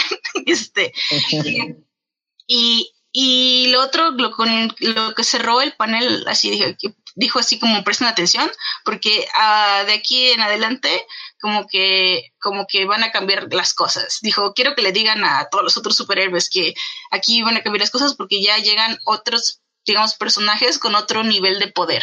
Y ya no sé si eso es lo que decía, por ejemplo, ahorita eh, Melvin, que eso es lo que se planea, ¿no? Como meter más, ya ver como batallas más, pues ahora sí que de estas cosas que le llaman destructores de mundos y universos. Y, y yo pienso que eso le va a dar entrada a Black Adam. sí, no sé. Ajá. Digo, a mí me gustó Black Adam. Este, creo que es, este, está ayudando un poco ahorita de que no va a estar amarrado a los demás pelis. Y, y yo no dudo como de la aparición de, de Wonder Woman o Superman en eso, ¿no? O sea, quizás pequeños cameos. Este, digo, si ahorita ya, este, Affleck ya dijo, regreso a, a, The Flash para un cameo, pues como que ya abre la posibilidad de, ok, va a ser los cameos. O sea, pueden regresar en cameos. Sí, de hecho, en ese, es, para esa misma película ya se anunció oficialmente como que llega... Ah, se me fue su nombre. Gracias. Eh, de la Justicia, Halcón. Sí, él. y, y este... Yo, yo más bien me refería como que a las tramas que puedan existir en las nuevas películas de DC como de como, de qué poderes van a tener los nuevos las nuevas historias y los nuevos personajes que vamos a ver. Sí yo creo o sea Black Adam es como otro universo no y este esta este, no fue también la, esta liga esta nueva no The Justice Society of America mm, sí. Este, sí es como otro tipo de universos yo creo que sí se van a o sea igual que como Suicide Squad y Harley Quinn, ellos están creando como su propio universo, ellos ya van a crear otro universo aparte. Ok, ok. De hecho... Y esto, perdón, y esto creo que va a permitir, o sea, mantener separados estos mundos, ¿no? Que Black Adam es más como de magia y así. O sea, mm, no dudo que entonces ya abre la posibilidad de que Snyder pueda continuar su propio universo. Ay, Dios mío, qué cosas, qué cosas. También este Carol nos dice de y vienen los New Gods, así que supongo que también son adiciones a todo este. Y la serie se supone proyecto de HBO Max de Justice League Dark, que también es magia y oscuridad y cosas así. pero ahí son monstruos, entonces es como otra cosa. Sí, es otra cosa, pero, pero me refiero al como el factor este de magia, ¿no? Sí, o sea, como, como un género, o sea, como un tipo de género, ¿no? Sí. O sea, que es monstruos, superhéroes, magia. Y lo vas sí, ya que es como magia épica, ¿no? Magia cósmica, como dice Joyce, ¿no? O sea, pueden tener más cosas del espacio y raras, no sé. Y pues. ya. Cerramos con. Ajá, exactamente. Perfecto, gracias. me leíste la mente. sí. Nada más mencionar que hubo muchísimos paneles más chiquitos. Chequenlos si no los vieron. Hasta unos clips muy padres de stop motion. Chequenlos, por favor. Me hicieron reír mucho. El de Harley Quinn también me hizo reír mucho. Pero bueno, sí, Battinson. Este, yo la verdad vi, clip, vi clips porque se me cortó ahí la señal. Pero bueno, todo el mundo, todo el internet se volvió loco. Sí, obviamente, hashtag no vean trailers. Eh, sí es un trailer 100% eh, estructurado.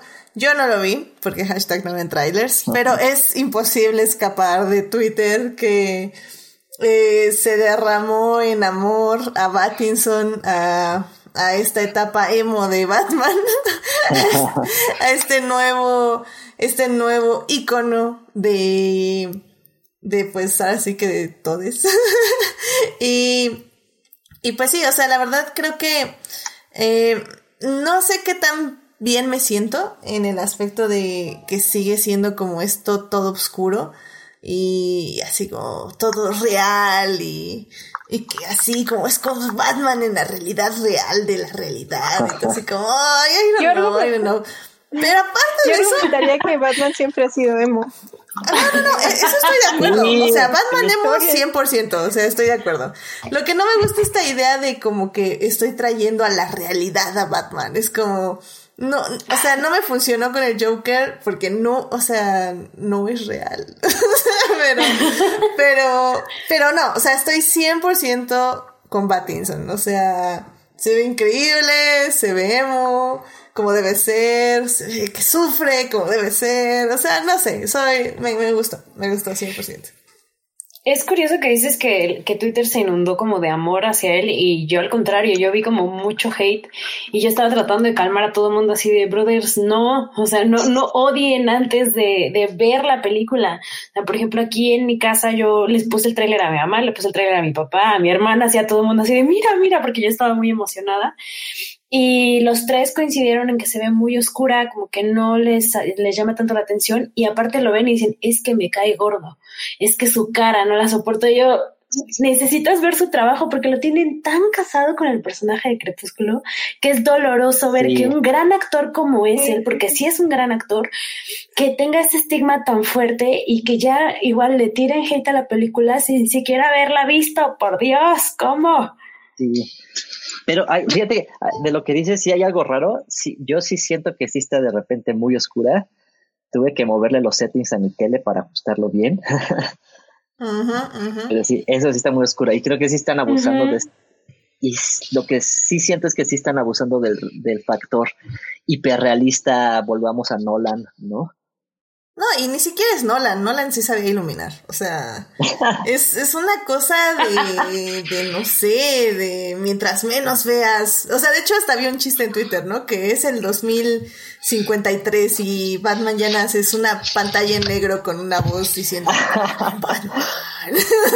es como, ¿what? que, que parece que sí, ¿no? Y ojalá, ojalá eso sí lo modifiquen, o sea, al final del día la iluminación existe para algo y puedes verte oscuro sin literalmente tener oscuridad. No tiene, no tiene como nada de metraje. Yo lo que y tuvo que hacer sí, sí, yo sé.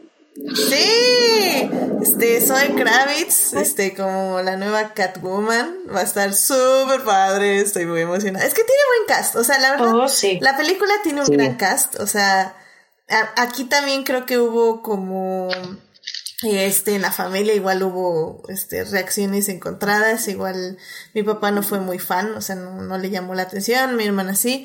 Eh, tal vez, ¿sabes qué, este, Fabiola? Estoy pensando que mi Twitter se, se tornó en apreciación porque, pues literalmente, últimamente, pues mucha de la gente que sigo es Reylo. Entonces, obviamente son muy fans de, de, Pattinson como actor desde Twilight. Entonces hay mucho amor por, por, Twilight también. Entonces, definitivamente mi parte del internet es 100% amor pero, a Pattinson. Sí, el mío también, pero, pero fíjate que, que yo justamente por eso pensaba de, del amor, porque yo como primero tengo como dos cuentas y sigo como demográficos bien distintos. Y todo el mundo, yo sé, o sea, yo sé que lo odian porque justamente vi más, o sea, vi como tres o cuatro tweets diferentes en inglés y español de justamente esto, de, ah, le tiran hate y se siguen diciendo que es de Edward Cullen y así, pero yo no vi a nadie diciendo eso. O sea, sé que hay, sé, sé quién lo está diciendo, pues, o sea, sé, sé de dónde viene, pero creo que justamente Robert Pattinson tiene como una gama más amplia de personas que van a ir a verlo por lo que quieran, porque les gusta, porque les gusta su trabajo, porque quieren ver el nuevo Batman. Y cuando salió Ben Affleck, yo sí veía justamente estas mismas personas diciendo no. Entonces, yo veo como que está abarcando a otros públicos. O sea, Yo, sí creo que va a abarcar a otra gente. Y eso está interesante, porque al final del día por eso hicieron la, la apuesta por Robert Pattinson, porque sabían lo que trae. O sea, al final del día Robert Pattinson puede ser que se haya dedicado a hacer pura cine de arte eh, estos últimos años, pero al final del día su base de fans que arrastra de Twilight es muy leal y le ha sido leal todos estos años como le ha sido leal a Twilight. Entonces no puedes no estar consciente de ello. O sea, sé que no es un factor súper importantísimo, pero como mercadólogo, mercadólogo de, de, la película, tienes que estar consciente de que Pattinson va a traer esos fans, va a traer a los fans del cine de arte, de quienes han seguido su carrera como cine de arte, eh, eh, y, y, va a traer a los fans de que quieren ver un nuevo Batman. Entonces, o sea, creo que fue muy inteligente, o sea, atraerlo ahí. O sea, fue muy inteligente en ese aspecto. Sí, claro. Eh, Carol nos pone en el chat, dice, tendrá que ver, tendrá que ver que tiene poquitas imágenes y le pusieron el filtro para que se vea acabada. Pues ojalá, ojalá sea un filtro porque Digo, como digo, yo no lo vi, pero lo poco que vi sí estaba demasiado oscuro. Sí. y Jorge Arturo nos dice, al contrario, en mis redes hablaron bien del tráiler y del personaje que se ve más detectivesco.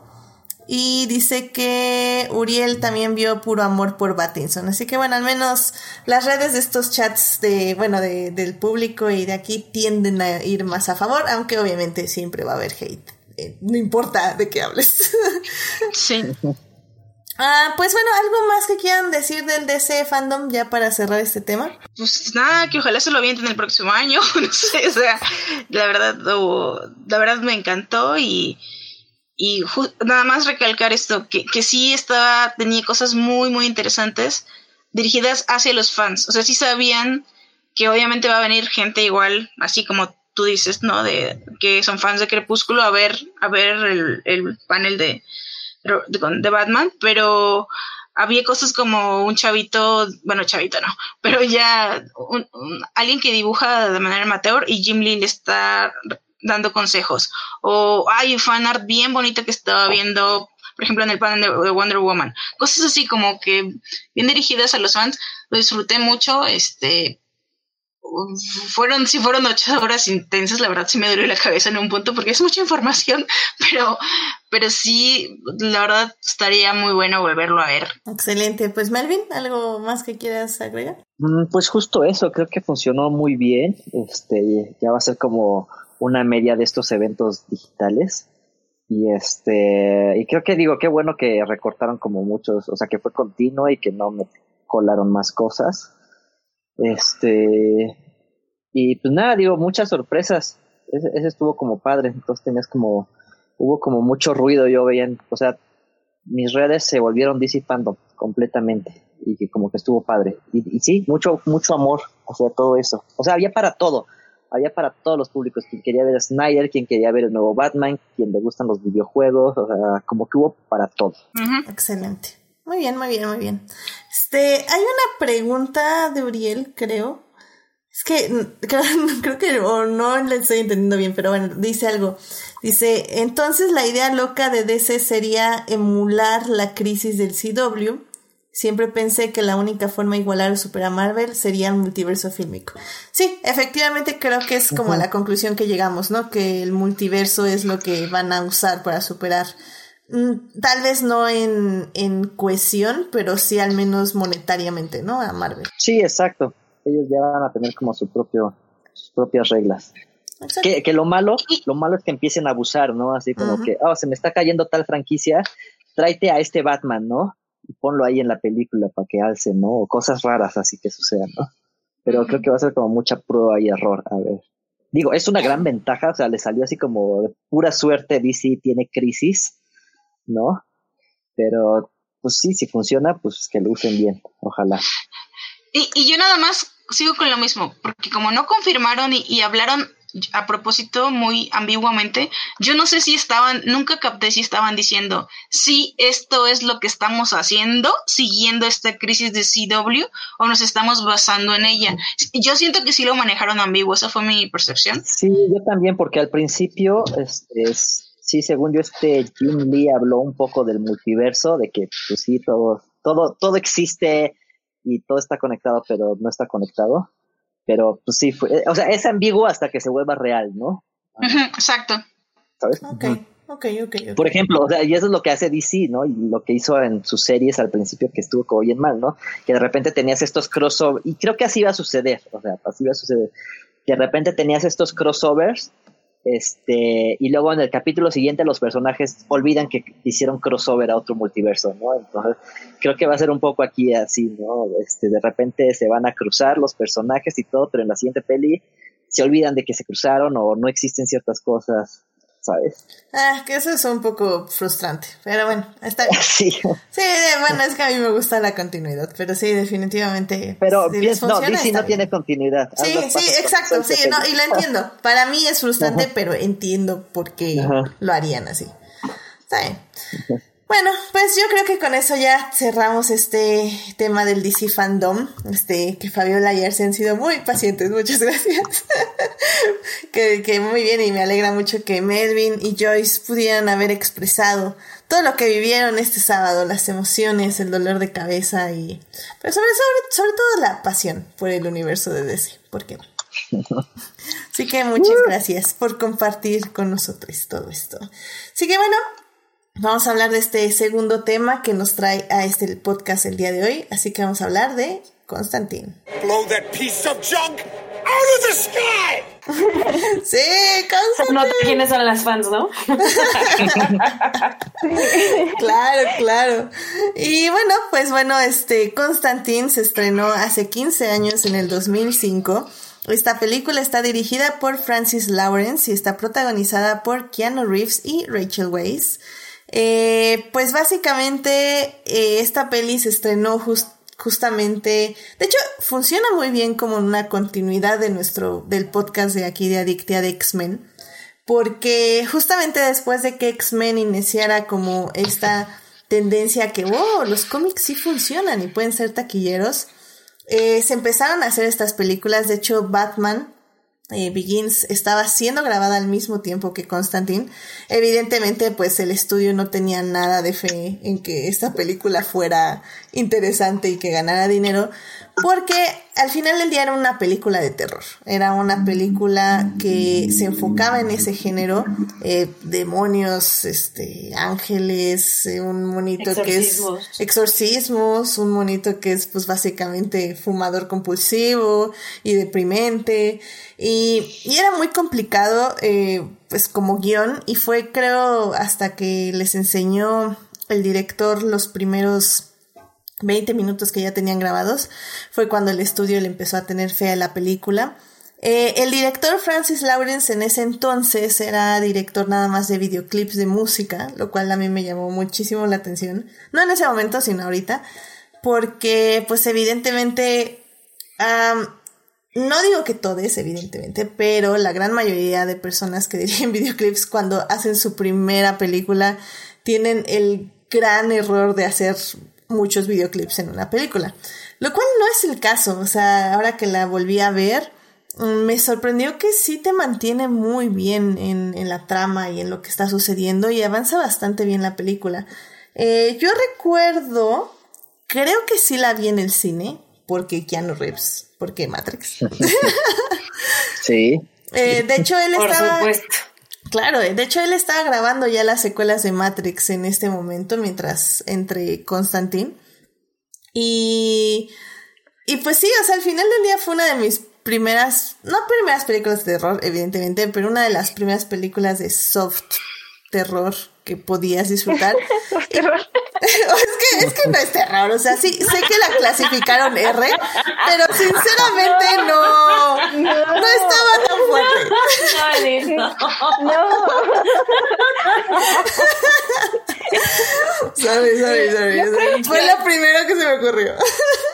Creo que los temas de, de cosas sobrenaturales estaban muy en la época y acuérdate que todos estábamos muy obsesionados con Los Ángeles estaba todas las películas de esa época, Nicolas Cage, El Cuervo, todo tenía temática angelical, todos Sí, que, que, va muy de mano con la religión, ¿no? Bueno, al menos en este caso, la religión, bíblica. Las películas de estigmas, de salvadores, de mesías, todo, todo eso. Eh, y además que mm, este Constantine sigue mucho la figura de este mm, del antihéroe, que también era algo que estábamos obsesionados, que este, todos estos Doctor House, todos estos este, héroes irreverentes, todos estos héroes caóticos, es, es eso, es, es este, con, este, esta versión de John Constantine que es, que es muy diferente a las de los cómics, ¿no?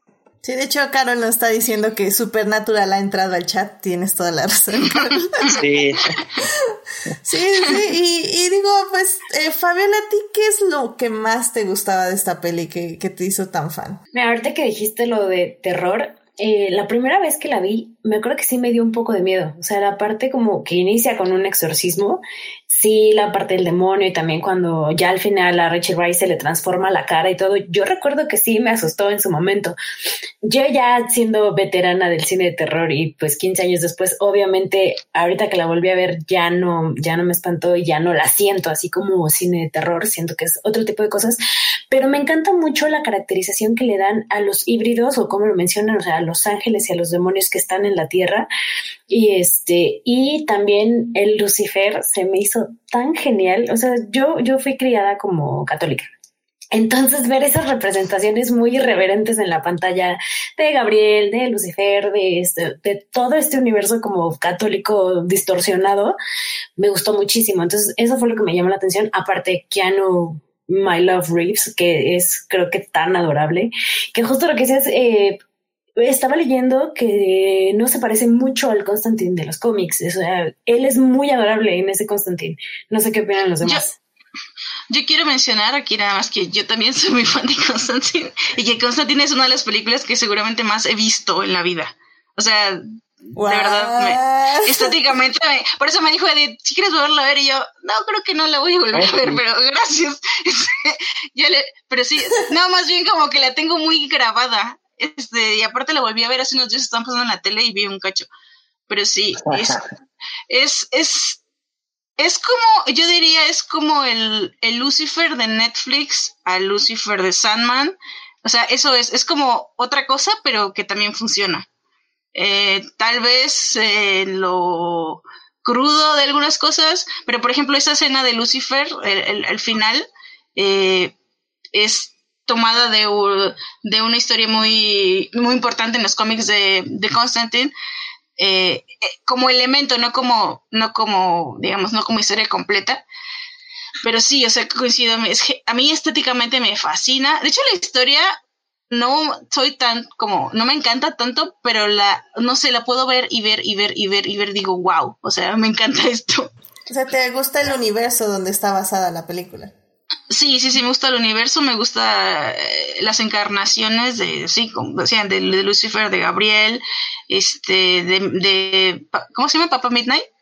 Este, todo, todo, todo este universo me encanta. Y, y, que por cierto, pues extraño mucho en DC, universo, lo que sea, porque este color, o sea, bueno, sí, esto nunca lo he tenido más allá de eso y me encantaría que... Ah, porque por cierto, eh, cuando, estaban hablando del multiverso, vi varias veces que salieron imágenes de esta película. O sea, ahora en el, en el DC Fandom. Entonces digo, bueno, ojalá retomen algo de ahí porque está muy buena. Con lo de Justice League Dark, creo que tiene mucho que ver el, el, el ocultismo, incluso la figura de Constantine y todo. Sí, sí, sí. Parte de DC que, que falta por explorar. Y ojalá, y ojalá se basen en esta idea de esta película. Bueno, sí, en esta película. Es una muy buena película. Ya me voy a meter. Sí, este, eh, sí, de hecho, a mí, o sea, yo no la considero como peli de horror. Más bien a mí lo que me atrajo es, o sea, los temas sobrenaturales primero, pero también que al final se volvió como una peli de cine negro. O sea, tienes este personaje caído que empieza como súper mal y está muy mal y bueno, al final ok, se redime, ¿no? Pero, pero vienes de un personaje así como cargado de muchas cosas, tienes este, la ciudad de Los Ángeles, que ese se me hizo como un gran acierto, ¿no? Y de hecho, eso fue como una de las razones por las que decidieron irse por el, o sea, un Constantine que no es de Londres, sino más bien radica acá en Los Ángeles, porque Los Ángeles les daba más este, esta, esta sensación de cine negro y este. Eh, curiosamente, eso fue por culpa de Keanu Reeves. Porque cuando Keanu Reeves acepta trabajar en Constantine, les dice, pero grabamos en Los Ángeles o no, no aparezco en la película. Eso es un, un sí o sí. Entonces, pues todos dijeron, no, pues claro, tenemos que tener a Keanu Reeves porque queremos taquilla. entonces, este, no, entonces por eso decidieron grabar en, en, Los Ángeles y el director ya fue el que le dio el toque de cine noir. Sí, o sea, como que coincidió, ¿no? También así el director cuenta que que tenía en mente a Keanu Reeves y si no era Keanu Reeves era así como no sabía cómo vendérsela al estudio. que estuvieron no. a punto de poner a Nicolas Cage. No. no. es risa nerviosa de todos. no, no, no. amo a Nicolas Cage, que, que era uno de los que estaba ahí. Es un rumor que leí, no, no sé. No es mi propuesta. Pues. no, sí, sí, sí, sí. Pero aún así la, imagen es terrible. sí. No, hubiera sido otra cosa, no, nada que ver. Solo que Keanu Reeves tiene este, este porte sombrío y todo. Como muy melancólico, ¿no? Eso, melancólico, ajá, sí. Y justamente el Constantine de los cómics no es así, o sea, pero él lo logra hacer muy bien. De hecho, él estaba, eh, sí fue Alan Moore, ¿verdad? El que hizo, se basó como en la imagen de Sting, el cantante, así como para hacer este su Constantine, pero su forma de ser pues es más bien como bien diferente, ¿no? Así como que ahí, ahí sí hay mucho más arrogancia y, y todo me vale y yo hago lo que quiero y yo engaño hasta el mismo demonio pero con, un, con una arrogancia extra que no tiene como esa sutileza que le dio Keanu Reeves a su personaje. Sí, sí, sí, sí. Definitivamente Keanu le, le bajó el tono a muchas cosas. Y, y, y la historia en general, o sea, este, creo que la historia de los cómics está muy, muy dark, muy pesada, muy no apta para nadie. Así que, sí. O sea, ¿la, ¿la digirieron para la película? ¿La diluyeron, perdón? Sí. Sí, Alan Moore está muy loco. Entonces le dio, le dio un backstory muy, muy extremo. Por algo no está en DC Comics, por eso es tan vértigo. sí, de hecho. y, de hecho, justamente se fue a Sandman porque llega como en vértigo y ahora ya es parte del universo. Bueno, ha hecho muchas entradas al universo de, Lucifer, de, de Morpheus, de toda esta cosa, justamente por esa oscuridad, pero, pero sí parece que estás viendo no sé, lo que veía Daria en Mundo Enfermo y Triste, no sé, bueno, está, está muy, muy loco. aún así, exacto, aún así como que rescatar, rescatar todos estos temas de, los demonios, los ángeles malos, este... Los problemas. Ajá, esa secuencia cuando entra al bar por primera vez, ahí hay como unas criaturas que tienen un trip bien loco. Sí. Sí. Oye, porque algo que tiene esta película, sí tengo que decir, es que tiene frases matonas. O sea, Independientemente de lo que yo estaba viendo en pantalla, que decía, ah, mira, sí, sí me acuerdo de eso, no me acuerdo de lo otro, entonces, cada vez que abría la boca se consentía y yo decía, no, macho, déjamelo a punto. y también imágenes como muy, muy buenas.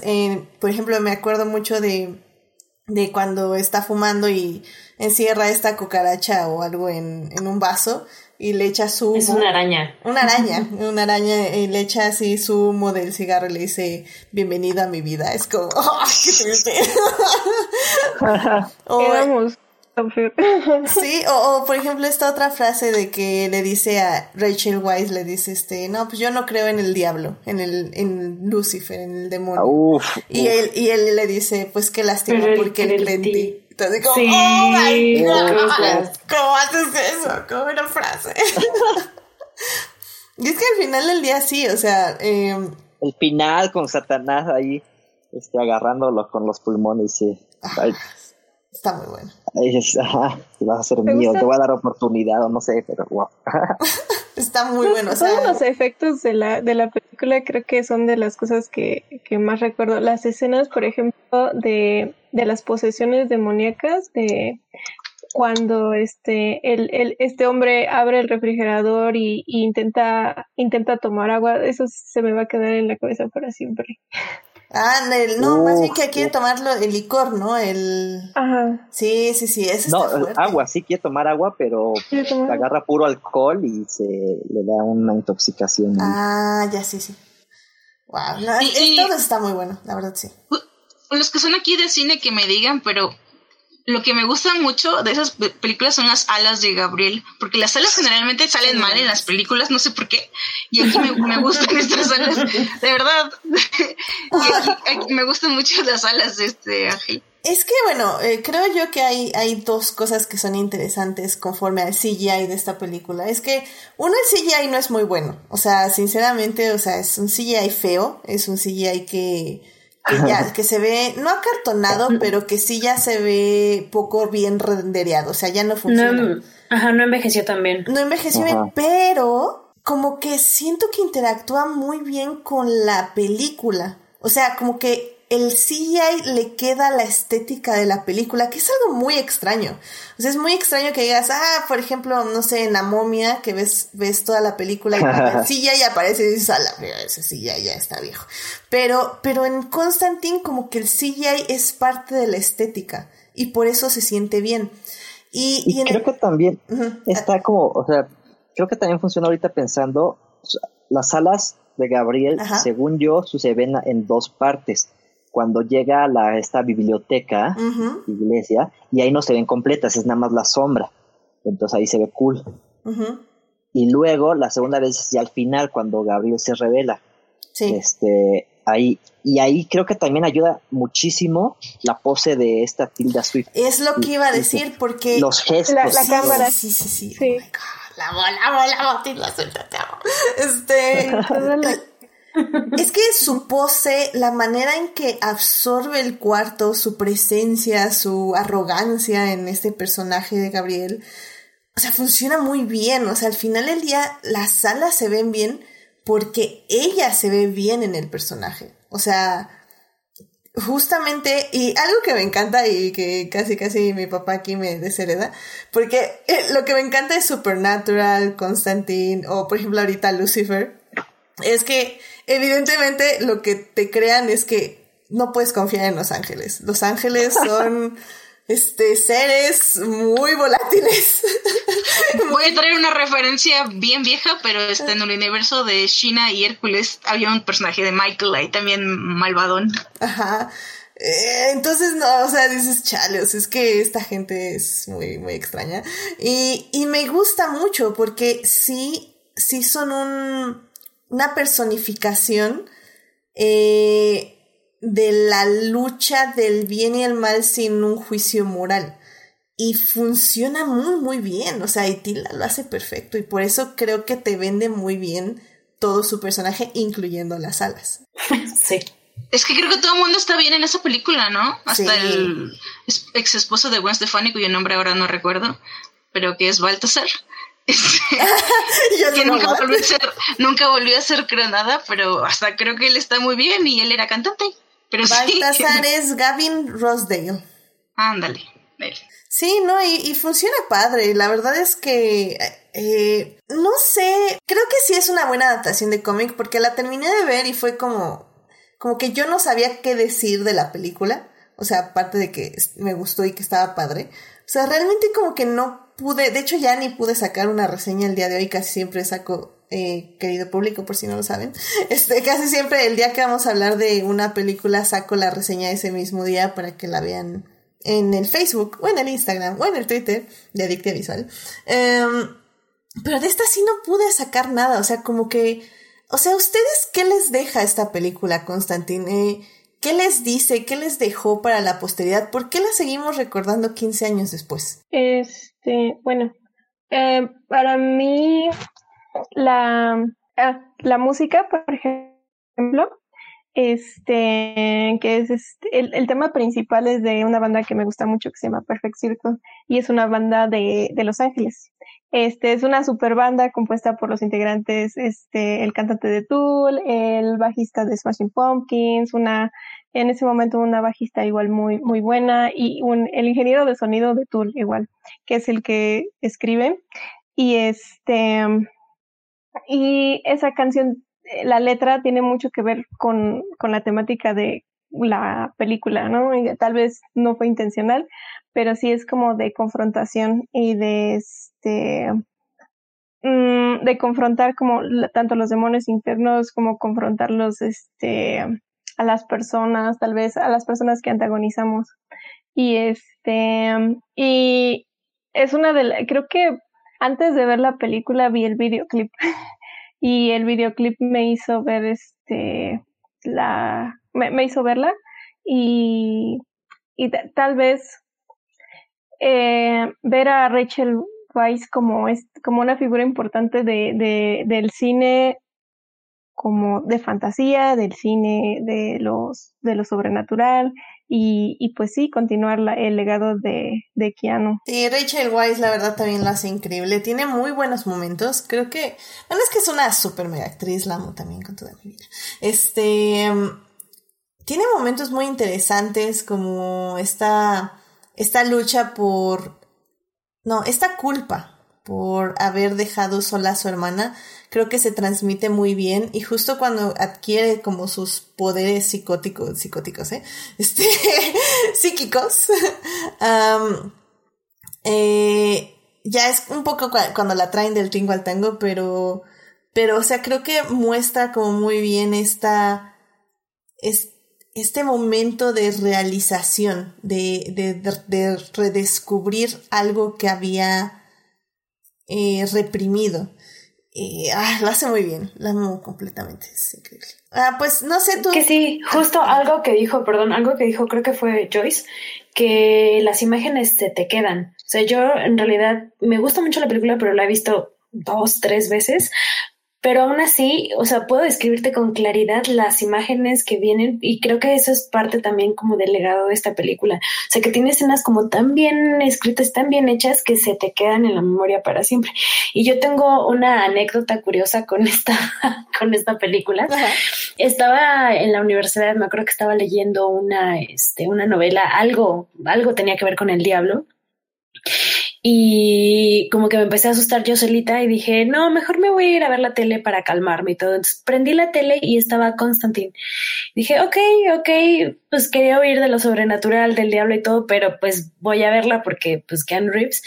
Y en eso, en una escena así como algo tenía que ver que, estaba este, justo en una parte sobrenatural, se fue la luz. Entonces creo que pegué un grito así que me escuchó toda la colonia, obviamente, y ya me eché a correr a mi cuarto y me tuve que resguardar. Y dije, ya no voy a ver nada de demonios ni de diablos por un buen rato, porque sí me metí un susto yo sola con esta película. Pero bueno, fuera de, de esa anécdota, este, es, es, una que se queda. Y hoy yo me enteré que tenía una escena post créditos esta película y la vi por primera vez después de 15 años. Yo no sabía. No sé si ustedes sabían eso. Ay, Dios, creo que sí sabía, pero no la vi. Yo no sabía. sí, justo, o sea, te tienes que echar pues, todos los créditos hasta el final, donde eh, Constantine está, va a ver la, va a ver a Chas en su tumba y le dice algo así que lo hizo bien y le deja el encendedor y en eso así de espaldas se ve a Chas que se le va al cielo convertido en ángel. Ah, nice. Sí, creo que sí. Me acuerdo que la había visto, pero ahora, ahora no la vi. Ahora sí no, no me acordaba y no lo chequé. Nice. Estuvo, estuvo interesante. O sea, Constantine puso el inicio de las escenas post créditos. Ah. y es que, bueno, algo que de hecho ahorita Carol este, está hablando en el chat es, es algo que también creo que funcionó muy bien en la película. Ella pone la tensión sexual entre, entre Keanu Reeves y Rachel Weisz, entre sus personajes.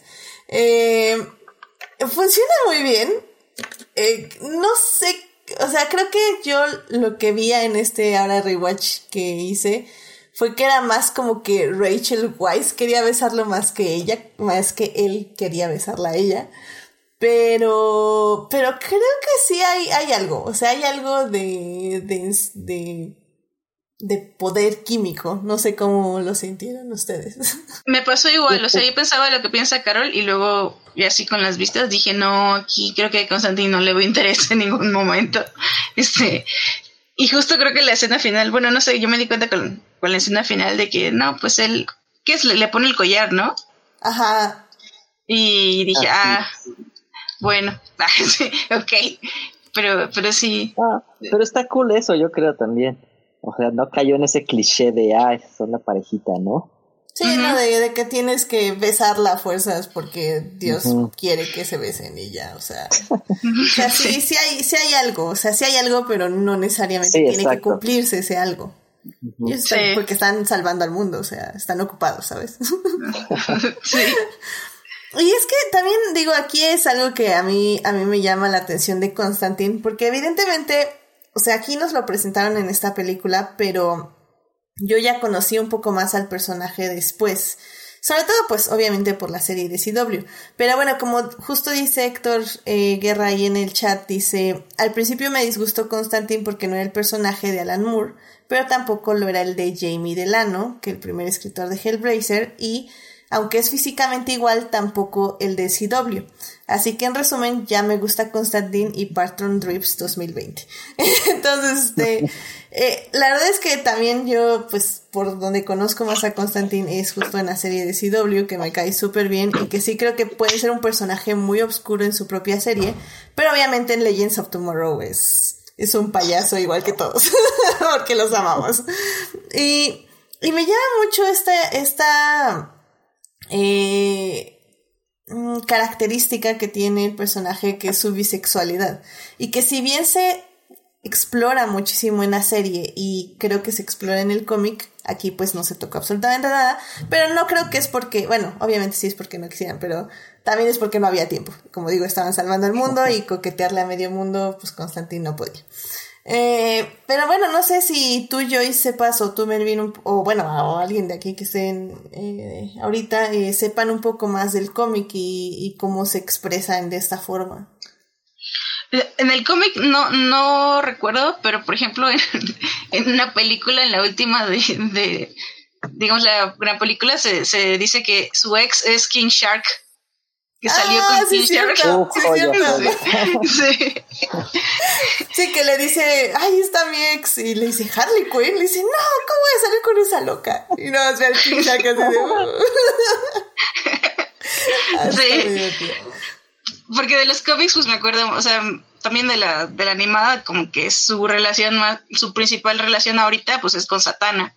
Y es lo que tengo en mente, pero, pero pues sí, o sea, más que nada es como su misma, no como que lo pongan con alguien, pero sí recuerdo así justamente escenas como clasificación XXX y que como, y dice, bueno, viñetas, perdón, no escenas, pues dando a entender, ¿no? Eso de que, ah, sí, tú estás muy guapa, pero yo recuerdo esa vez así con, un chico, no sé, como que, como que entiendes con el, con el subtexto que está hablando de eso. Sí, me, y me parece interesante, digo, eh, sobre todo creo que la serie es donde hemos visto muchísimo más la, este, esta interacción de Constantine con, pues básicamente, la persona que se le cruce. Y, y es padre, o sea, a mí me da mucha risa y me funciona muy bien. Porque bueno, o sea, al final del día ustedes, eh, ¿qué prefieren? O sea, ¿qué Constantine les gusta más a ti, Joyce? ¿Qué, qué Constantine prefieres? ¿El de la serie? ¿El de los cómics? ¿El de la película? Ay, es que me gusta de los cómics, pero de ciertos cómics. No mm. me gustan todos los cómics. Este, es que a veces parece más como, pues sí, como una cosa así extraña que no tiene, no sé, como más que personaje, como que parece un mood o algo así, no sé, así como... Sí, no, no. Es que varía mucho en los cómics. Ajá, varía mucho. como que depende, ajá, y, luego más como está cambiando entre Vértigo, DC, Black, Black Label ahorita que salió. Sí, ahorita que salió. Y le acaban de cancelar Hellblazer, entonces...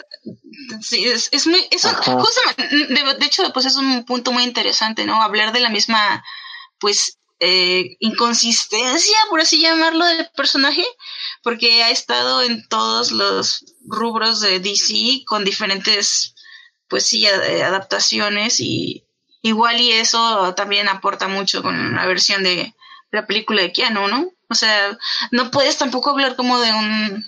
Si bien es muy diferente en muchas cosas, tampoco se puede definir muy fácil a John Constantine. Claro. Mm, tal vez por ¿Tú, ¿Tú lo dices porque es un personaje complejo o porque está en universos complejos? No, es que Las dos cosas, bueno, bueno sí. Creo que, tiene que ver más con el mood, como decía Joyce.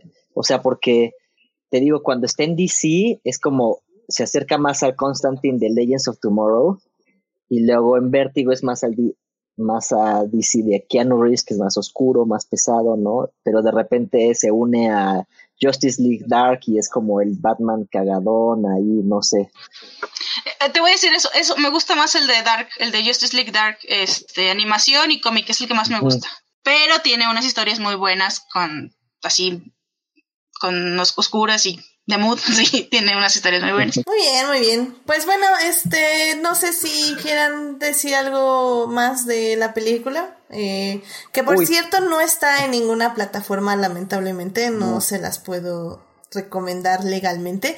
Probablemente debe estar en YouTube, ahorita lo checo, eh, para alquilar. ¿La película de Constantine? Sí. Está en Netflix y en Prime Video. ¿what? ¿Por qué la bajé? Sí. Digo, este, ¿por qué la vi en otro Ahora, sí, yo te iba a decir, yo te iba a decir que hace unas semanas estaba en, en Netflix. Sí, yo la vi ahí. Ah, la vi sí, bien. Digo, perdónenme ustedes, este, ya saben que uno no checa bien y hace otras cosas no legales, pero la pueden disfrutar en Netflix, ahí pueden verla tranquilamente. Este, me ha dicho vamos a ponerle su palomita para que me no, bueno, no, no me, que no me recomienden más cosas de terror porque eso no me late, pero yo, yo nada más antes de, antes de cerrar tengo también una anécdota de cuando la fui a ver al cine también la fui a ver con personas que estaban hable y hable y fue, fue tortuoso, la tuve que volver a ver. me iba con mis compañeros de la universidad y así de cállense, yo sí vine a ver la película, cállense. Y todavía me acuerdo y guardo mucho rencor a estas personas, pero sí. 15 años después. Oh my god, y también está en Prime, tienen toda la razón, así que... ¿Qué? ¿Por qué hago? ¿Por qué, ¿Por qué eres así, Edith? o sea, literalmente está en Prime y en Netflix, o sea. Así que no, no hay excusa, pueden verla. Y mira, si me apuras, el mes pasado estaba en claro. qué horror, qué horror conmigo, en serio. Todo mal, todo mal, todo mal. Pero bueno, pues Arce, no sé si quiera. Para cerrar. Ah, perdón, sí, adelante, Melvin. Este, o sea, yo cuando fui al cine me encantó, pero sí, tengo que decir, una escena así que ya fue la que me voló la cabeza, o sea, que dije, esta es una peli muy chida, fue cuando Constantine está con Baltasar y le está dando la absolución y el demonio no quiere ir al cielo, es así como, oh, no manches, como que fue algo muy diferente a todo lo que había visto. Sí, de acuerdo con eso, también es una gran escena. Vale toda la pena, ajá. Nice, nice. Este, a mí se me trabó un poquito aquí el audio, por eso no había estado participando. Este, oh, pero ¿Por qué sí, quiero, quiero, quiero decir pues de la película que, que creo que maneja muy bien las mitologías, creo que maneja muy bien la mitología del cómic sin adentrarse demasiado. Creo que tenemos una idea clara de, de, del poder de Constantine, de lo que hace y por qué lo hace, y de todos los personajes, de hecho. Este, Mm, creo que mantiene el interés, eh, mantiene el misterio, mantiene como que el, impacto visual, como, como ya ustedes dijeron, es muy importante y, y sí, son, son, son imágenes que, que se quedan grabadas cuando, eh, bueno, que se quedan grabadas así para la posteridad. Este, que, que también, ah, puedes decir que, que hace, hace muy bien la combinación de lo, de lo hiperrealista y lo sucio, este, con lo mitológico y demoníaco slash angelical. Este, creo que hace muy, muy buen tratamiento de, de, de, de cómo transformar lo, lo, angelical en oscuro y lo oscuro en algo que es hiperrealista. Eh, ¿Qué más? Iba a decir, eh, ah, la comparación de los demonios con las enfermedades mentales creo que es un tema que, que, que también planteo, que se planteó desde ahí y que este eso está eso me parece muy interesante la combinación de, de esas situaciones. Eh, y creo que, que, que le da una narrativa muy interesante. Sí definitivamente creo que mejor no lo pudiste haber resumido. Sí no la verdad es que sí o sea al final del día creo que para eso eh, o sea, a veces sentimos, y, creo que sí me incluyo, que justamente estas temáticas de antihéroes o superhéroes, o sea, no nos dicen mucho. Y la verdad es que no, o sea, al final del día todas las películas, todas las narrativas nos hablan de algo y nos dicen algo, ya sea de lo que vivimos, de lo que expresamos o de lo que somos como seres humanos. Y y yo, y como dices, o sea, al final del día John Constantine puede ser una, una metáfora pues para todo esto, para las luchas internas, que, que si bien pueden parecer religiosas, en este caso, pues al final del día también la religión es una descripción de batallas internas y de batallas, este, que tiene uno mismo contra otro, sí. Y si bien lamentablemente alguna gente eh, cree que es realmente algo externo, realmente lo que manejan muchas películas de terror es que qué pasa cuando eh, cuando no es algo interno, sino si realmente es algo externo, pero también son una metáfora del interno, así que qué bonita es este las metáforas religiosas. pero, pero no, sí, la, verdad lo, lo, resumiste muy bien y, y, creo que también por eso vale la pena eh, checar Constantine definitivamente. Y, y bueno, y, y, agregar a lo que estás diciendo, a mí lo que más y la palabra que clave que se me viene cuando pienso en, la película es como en, en el manejo del poder, ¿no? O sea, del poder en general. Como quién lo tiene, quién hace las reglas del juego y. Y. No sé, o sea, con la, con la parte de, de Gabriel, es de que él, él dice que los humanos lo tienen un regalo que les dio Dios y. Pero. Pero no lo deben tener y. Me parece un excelente como pues sí, una, una dinámica de, de, juegos de poder, ¿no? Y además, este este dios que ni se ve ni se menciona tanto porque es todo el poder, pero tampoco hace nada por nadie. Entonces es muy interesante. Creo que también Lucifer lo maneja así, pero pues de un modo más como cómico, pero, pero sí. Que justamente es curioso porque en mucho de este tipo de series donde existen estas metáforas de, de esta, esta dualidad de los ángeles y de los ángeles corrompidos por poder también, manejan justamente esta idea de que Dios no a, a ellos también los abandona, ¿no? Que es este que también los ángeles se preguntan dónde está Dios y por qué Dios no les ha hablado todo este tiempo. Y, y eso también siempre me ha parecido muy interesante porque al final del día siempre manejan como que Lucifer es quien está más interesado en, en los deseos humanos porque de ahí basa su poder básicamente pero Dios es como, como cree tanto en el libre albedrío que, que deja ser a los humanos, pero tanto que hasta se parece que los abandona. Y eso también siempre me ha parecido como súper interesante de estas películas, como esa, esa idea de, del abandono por el amor, se podría decir. No sé, es muy extraño. E interesante. Pero bueno. De ahí vienen todas las daddy issues. que por cierto Lucifer maneja muy bien. Estoy de acuerdo. La serie de Lucifer. Pues la verdad ya es algo tarde, así que yo creo que aquí dejamos este. Ay, una cosita, una cosita que me acabo de dar cuenta que nunca mencionamos, Edith, lo mencionamos antes de empezar el podcast. Dígame, dígame. El, ¿o sí? A ver, tú dime, ya, me perdí. El, el anuncio de que de la nueva película animada de Superman, no, perdón, de Batman. Te estás cortando un poquito, pero sí, sí te entendí que la en la serie de Batman se sí se sí se completó la voz de Naya Rivera como Catwoman. Esa fue la, la noticia. Eh, Julián dice que una hora más. Obviamente no va a pasar, Julián. ya sabes que aquí dura dos horas el podcast, aunque no quiera. Eh, pero bueno, eh, rapidísimo. Así nada más díganme la serie y dónde verla. A ver, vamos, espérenme dónde está mi este. Pues vamos a las recomendaciones de la semana. I love movies. Gosh, I love movies. Muy bien, pues estamos en las recomendaciones de la semana. Arce, ¿Qué te gustaría recomendarle al público? Me gustaría recomendarles la segunda temporada de Umbrella Academy. Creo que Aidan Gallagher es un actorazo. Este. Eh, y, ah, la vi con mis hermanos y se quedaron este, suspendidos, se le echaron en un solo día. la serie está muy, muy chida.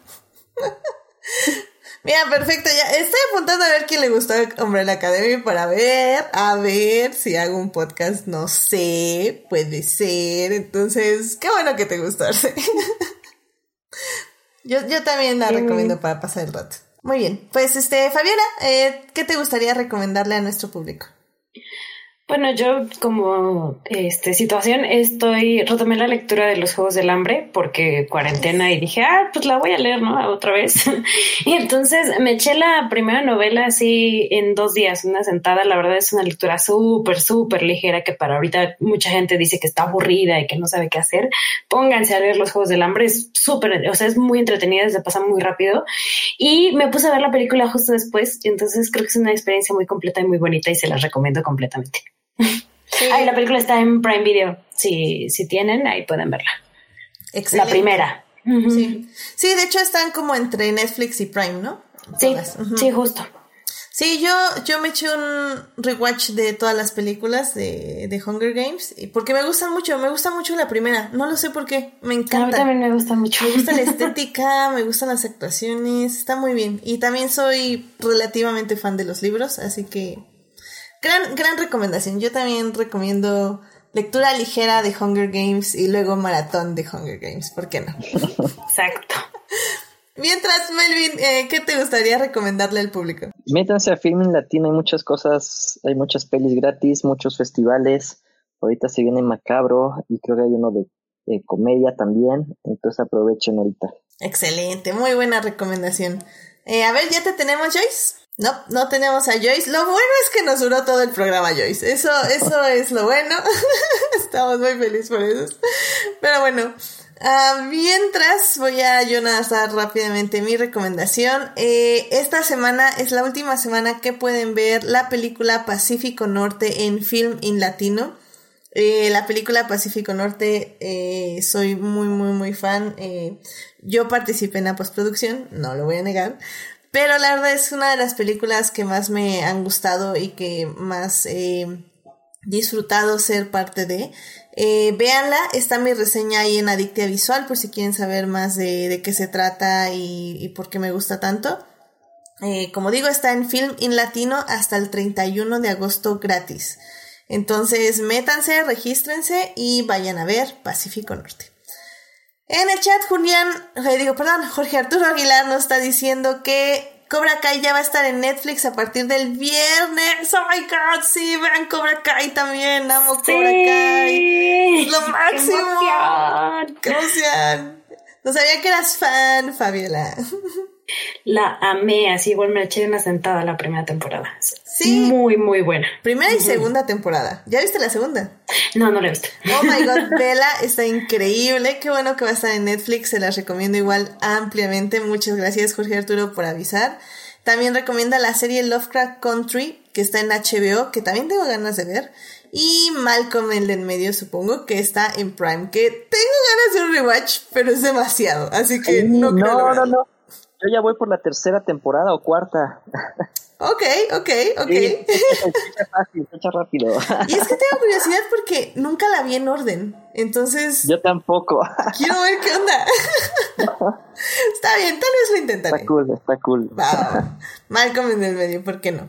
Yo creo que ya vamos a despedirnos y le pediré a Joyce sus recomendaciones para que las vean en el post que hago los viernes en el Facebook y en el Twitter para que ahí lean las recomendaciones de esta semana.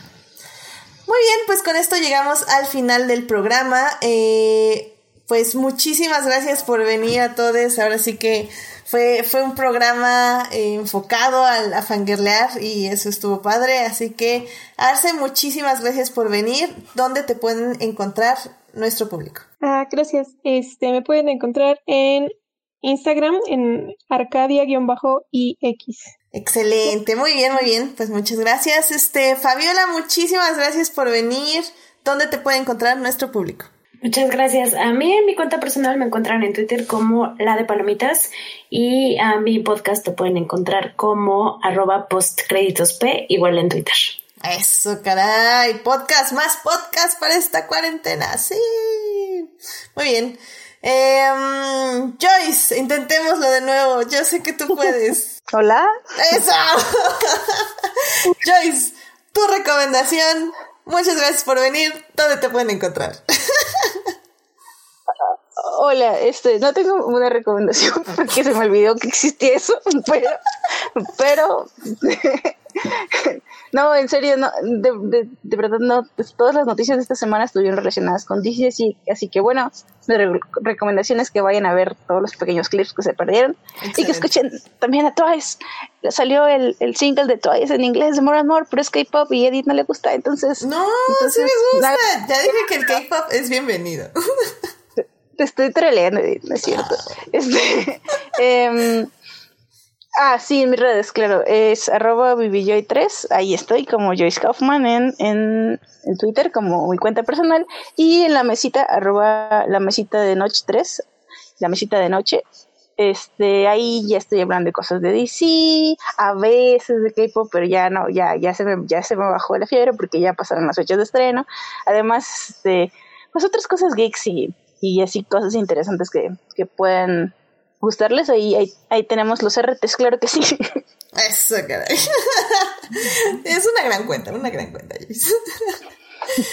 Muy bien, pues Melvin, muchísimas gracias por venir. ¿Dónde te puede encontrar nuestro público? En Twitter e Instagram como Melvo188. Excelente, pues muchísimas gracias. Eh, a mí me pueden encontrar en HT Idea, donde cada vez hablo menos de Star Wars. Estoy escribiendo mis reseñas y pues también ahí hablando ahí de otras cosas, así que si gustan seguirme, por ahí ando. Muchísimas gracias a quienes nos acompañaron en vivo el día de hoy. Estuvo Noah, estuvo Sofía Sánchez, estuvo Julián García, Héctor Guerra, eh, estuvo Cristian Suárez. Muchas gracias por escuchar, Cristian. Em, estuvo Carol, muchas gracias igual a Carol. Estuvo Uriel Botello. Estuvo Jorge Arturo Aguilar, evidentemente, también aquí estuvo aportando. Y creo que ya, ya dije Julián García. Julián García, te vuelvo a decir si no te dije. Y pues creo que ya tú, son todos los que estuvieron en el chat el día de hoy. Chat lleno, muchísimas gracias por escuchar. Eh, igual especial agradecimiento a Julián por los magníficos memes como siempre. Mañana ahí les publicaré el que hizo para este programa. Eh, también muchísimas gracias a quienes nos, oyen durante la semana en Heartis, Spotify y en iTunes. Este programa estará disponible ahí a partir del miércoles en la mañana. No se les olvide seguir este podcast en Facebook, en Instagram como adictia-visual y suscribirse al canal de YouTube. Eh, la próxima semana obviamente ya hay tema porque no sé cómo se llenó la agenda de Adictia Visual, pero lo logramos, fue un milagro. Este, entonces la próxima semana vamos a hablar de una gran película que no deberían estar viendo a los cines, pero que si van a los cines no los voy a culpar. Pero no deberían estar leyendo a los cines.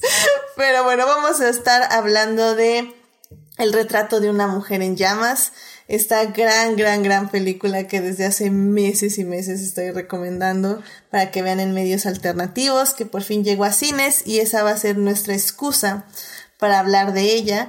Em, pues sí, o sea, literalmente vamos a fangirlear, vamos a llorar y vamos a analizar cuadro por cuadro esta hermosa película. Así que acompáñenos eh, la próxima semana para hablar de ella. Pregunta. Sí, respuesta en una, en, en, un poquito más de una semana, creo, creo, también sale Mulan en Disney. ¿Vas a hablar, vamos a hablar de eso? No vamos a esperar a que llegue Disney Plus a México. Mira, este es un programa cuya política Disney, que si Disney no quiso traerla, no es nuestra culpa. Así que... Ah, muy bien. Así que efectivamente, el 7 de septiembre vamos a hablar de Mulan Sí se encuentra ya en medios alternativos accesible. Probablemente es que eso vaya a pasar, así que yo creo que voy a ir apuntando a Joyce aquí, mira. Porque sí, definitivamente sí vamos a promover eh, ver Mulan por medios alternativos. Porque Disney no nos la quiere vender a 600 pesos. Yo iba a pagar 600 pesos para verla y Disney no quiso. Así que no es mi culpa. Pero bueno, pues ya, yo creo que con eso nos despedimos. Muchísimas gracias a todos por venir al programa. Este, cuídense mucho, que tengan una gran semana, usen cubrebocas, no salgan a menos de que sea necesario y si salen, cuídense mucho, usen cubrebocas, como digo, y usen careta también, ¿por qué no? Eh, cuídense, gracias a todas por venir al programa. Gracias. Bye. Cuídense mucho, buenas noches. Bye.